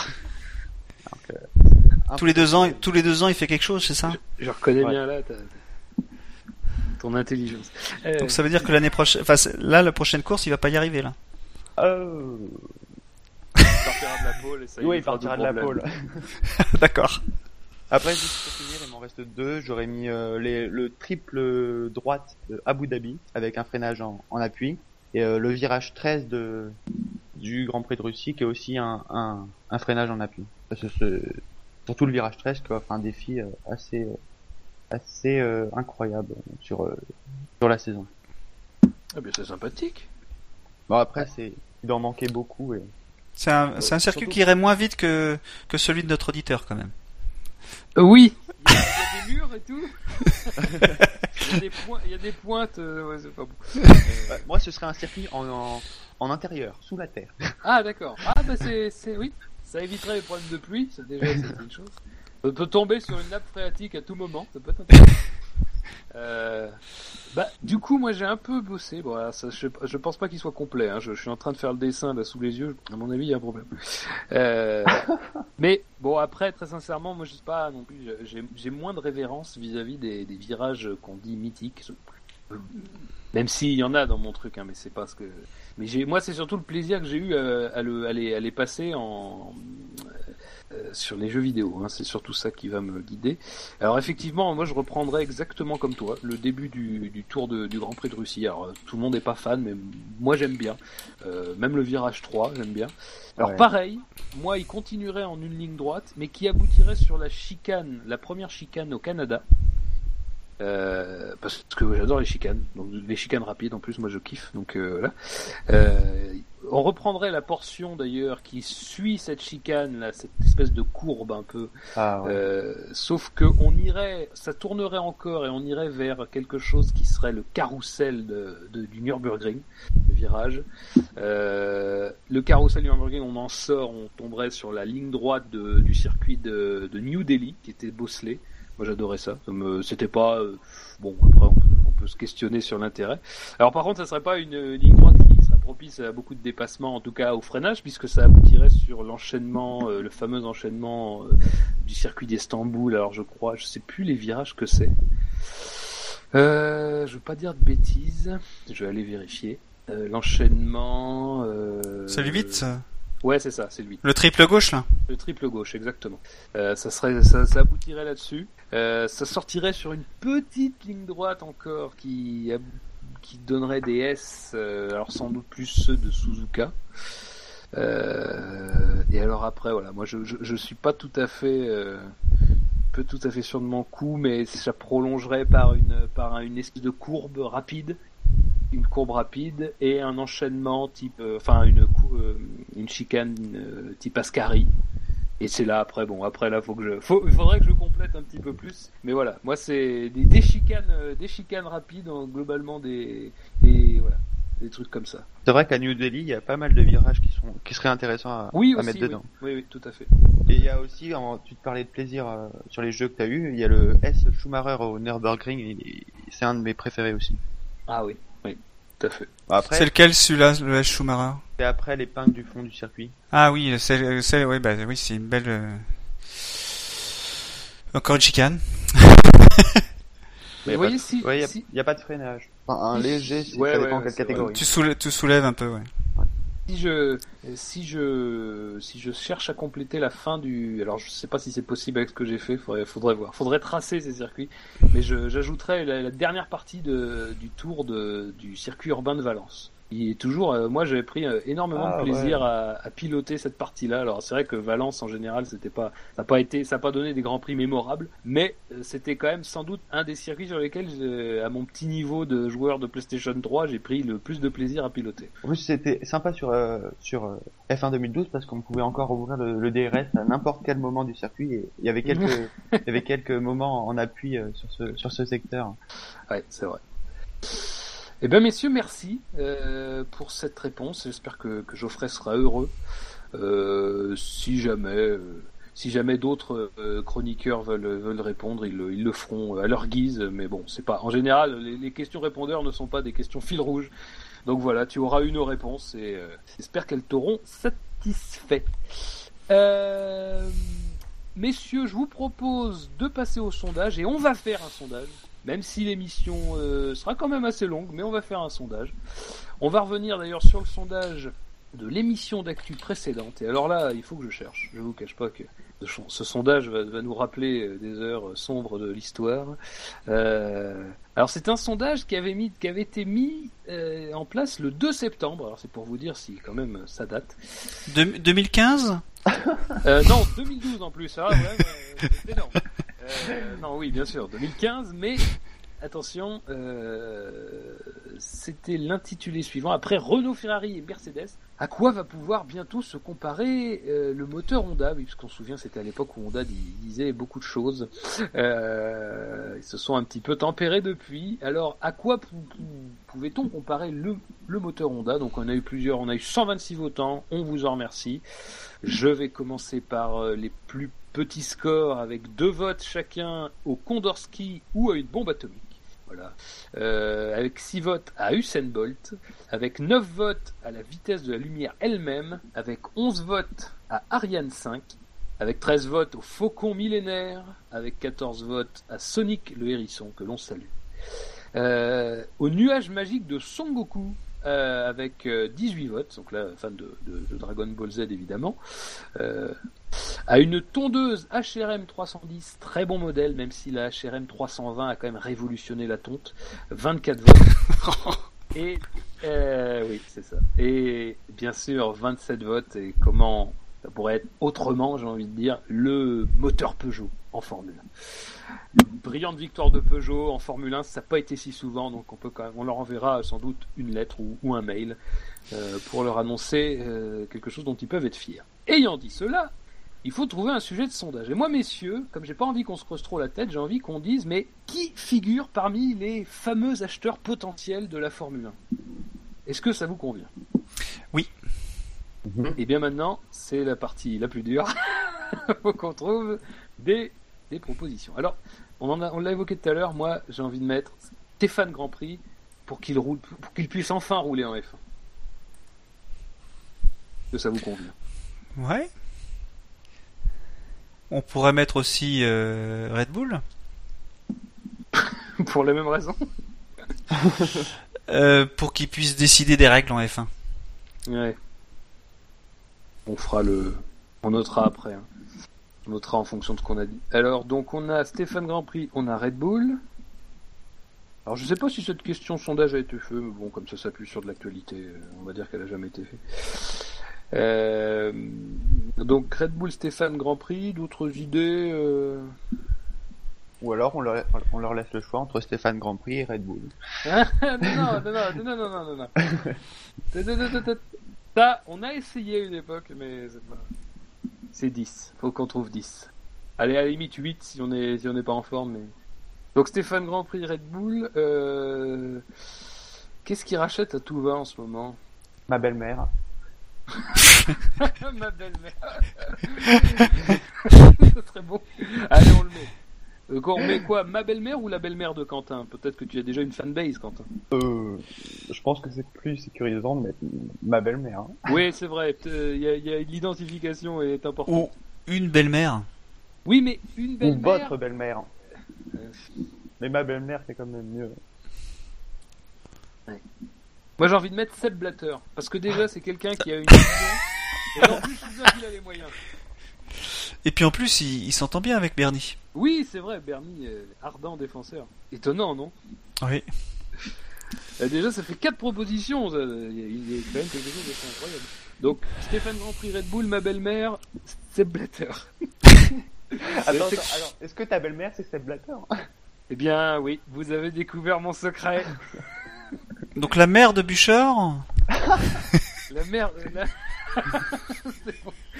Non, non. Un peu de calme, un peu de calme. Mais euh, je pense que s'il y a Seb Blatter qui rachète la F1, oui.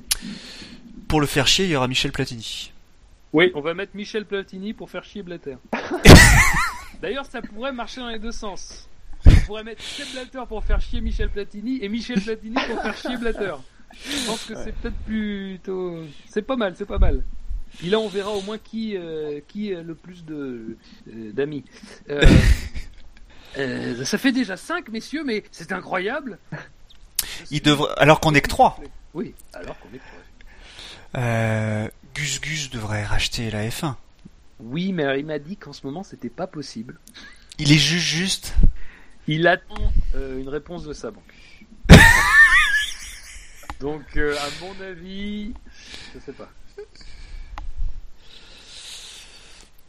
Mais on peut mettre Gus Gus quand il aura. Mais euh, à mon, c'est pas très, à mon avis, c'est pas très sûr de mettre un, un chroniqueur dans les votes. Ouais, ça va Oui, gagner. parce que ça, ça va gagner en fait, c'est ça, va qui est. gagner, ça va gagner. Même si. Donc, on je, je, je, on a je le dis pour la blague. Voilà, on a je le dis pour la blague. Euh, mais euh, ce serait pas. En plus, ça serait pas bien que Gus Gus gagne trop de sondages. Il en a déjà gagné énormément, je trouve, cette année. Donc, euh, il faut que ça. Alors que si on mettait Fab qui rachète la F1, là, ça, ça serait pas un problème. Euh... Moins, déjà. Mais j'ai peur d'un plébiscite. Je vais être tout. à fait- Pour cette lettre, c'est ça qui m'en- qui m'embête un peu. Donc, euh, non, non, mais pas de, pas de chroniqueur, mais on attend quand même la réponse de la banque. euh. Qui on pourrait mettre d'autres Ah, y a pas quelqu'un qui. qui- Bon, euh, il y a bien sûr les Chuck Norris, Obi-Wan Kenobi, tout ça, bon. Ah. Hein, me diras, ça pourrait être trop audacieux. Hein. On tente un conglomérat euh, Chuck Norris, Obi-Wan Kenobi. euh, Et la réponse D. Et la réponse, ah oui. c'est bon. On fait ça, on peut le faire, on s'en fout, hein, on n'a pas de limite. Vous voulez faire ça? Bah Ah ouais alors à ce moment-là, on met pas moi, j'avais poney. Oui, pas moi j'avais poney, et en plus j'attends la réponse de ma banque. on fait ça. Allez, allez, euh, moi on s'en fout. Il n'y a pas eu de sondage depuis des années. Donc un conglomérat Chuck Norris, Obi-Wan Kenobi, la réponse D. Là, oui, là quand même, il y a aussi. Il va, va falloir les contrer, il va falloir trouver quelque chose. Et alors, pas moi, j'avais poney, et j'attends la réponse de ma banque. Ça vous va, ça, messieurs Mhm. Ensuite, Jackie- qui on pourrait mettre Je sens que l'inspiration est, est- est présente. Ben, là j'ai fait le tour quand même. Maintenant, faudrait en inventer euh, des, des virtuels. C'est quand même un best-of, hein, j'ai l'impression, non? Stéphane Grand Prix, Red Bull, les belles-mères. C'est un best-of, je crois. Il y a pas le Qatar qui va racheter quelque chose? Ouais, mais le Qatar, on sait déjà qu'ils y sont. Ah merde, c'est moins drôle. Eh oui, eh oui. Big Malion? Ah oui, c'est bon ça. Oui, oui. En plus, on sait qu'eux, ils ont l'argent aussi. Hein. Donc, euh, Ah bah là, pour le coup, euh, ouais. Big Malion. c'est bon ça. Vous êtes en train de vivre un sondage qui nous fait beaucoup de bien. on exorcise. J'espère que il vous fera du bien aussi, Oui. hein, vous auditeurs? Ah là là, on a déjà 8 propositions, mais c'est formidable. Et il y en a une qui pourrait être très bien, je cherche son nom. Euh, Pierre Fillon, le, Euh. directeur de la CO. Et là, Oui, pour le coup, il, il virerait Bernie. Mais à mon avis, c'est trop bien en fait, c'est trop sérieux.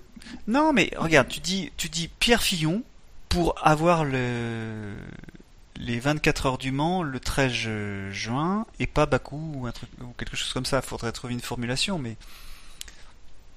non, bon, je vois que ça ne, ça Ouais, ne prend je, pas. Je te, je te cache pas, Jackie, que ça, que ça ne. Ça ne prend pas, mais si ça prend Non, pas, c'est que prend c'est pas. pas bon. Mais c'est le nom de Fillon, si tu veux mon avis. Ça, Il s'appellerait Pierre Rodinger, par exemple, ça passerait mieux. c'est pas pourquoi Rodinger, hein, je connais pas de Rodinger, j'ai jamais entendu ce nom-là, et j'ai envie de le dire. Euh... Ou tu mets assez haut. Là, tu vois, je note de côté, par contre. Assez haut, oui, oui, oui, oui, il y a peut-être moyen. On, on le laisse, si on trouve pas mieux, on le mettra. Euh, Donc, messieurs, il faut d'autres, il faut deux, au moins deux autres idées. Pas au moins une, mais au moins deux. Vous voyez ce que je veux dire. Euh... Mais il devrait y avoir une entreprise de l'in- de l'internet quand même. Google? Ou ouais, ou quelque chose de français qui ou un adou, tu vois, un truc euh, un truc qui Nadine. un, un truc qui vient qui vient de loin quoi. Qui vient du blues. Oui, tout à fait. Euh, Alors c'est un peu tordu, mais ça veut Oula. pas dire que c'est pas bon. Euh, le, le- la commission, euh, alors je sais plus comment elle s'appelle, mais euh, qui euh, qui traite, euh, qui est justement à repérer euh, euh, la triche chez Volkswagen, vu qu'ils vont recevoir plein d'argent de Volkswagen, ils vont pouvoir acheter la F1. La, la, la commission américaine, je sais plus son, son nom, mais euh, Ou non, mieux, les victimes de l'escroquerie de Volkswagen. Les vic- c'est quoi, Oui, c'est quoi voilà. exactement comme euh, c'est une fraude ou c'est c'est ouais, c'est une triche, une triche à l'homologation. ça serait pas. Les... Oui, l'association des, des, des, Oui, l'association.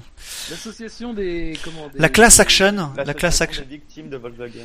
L'association des victimes de Volkswagen. Oui, eux, normalement, ils auront l'argent. Donc, chers auditeurs, vous aurez à répondre au sondage suivant qui figure parmi ces acheteurs potentiels de la Formule 1. Et parmi les réponses, vous aurez Stéphane Grand Prix, Red Bull, ma belle-mère, Seb Blatter, un conglomérat Chuck Norris, Obi-Wan Kenobi, la réponse D. Pas moi, j'avais Poney et j'attends la réponse de ma banque. Big Malion, l'Automobile Club de l'Ouest ou l'Association des victimes de Volkswagen. C'est un très beau sondage, je trouve, que vous aurez dans l'article du podcast et sur le côté droit du site. Messieurs, l'émission touche à- sa fin, pardon. On va vous rappeler que le SAV est sur iTunes, sur la chaîne alpha de Pod Radio, sur PodCloud, sur Facebook, sur Twitter le SAVF1, plus les comptes personnels des chroniqueurs que vous trouverez en bas de la page d'accueil du site du SAV. On est sur YouTube, on est sur Stand F1, on est sur Jackie et Jackie, sur Jackie et Michel, sur Le Bon Coin.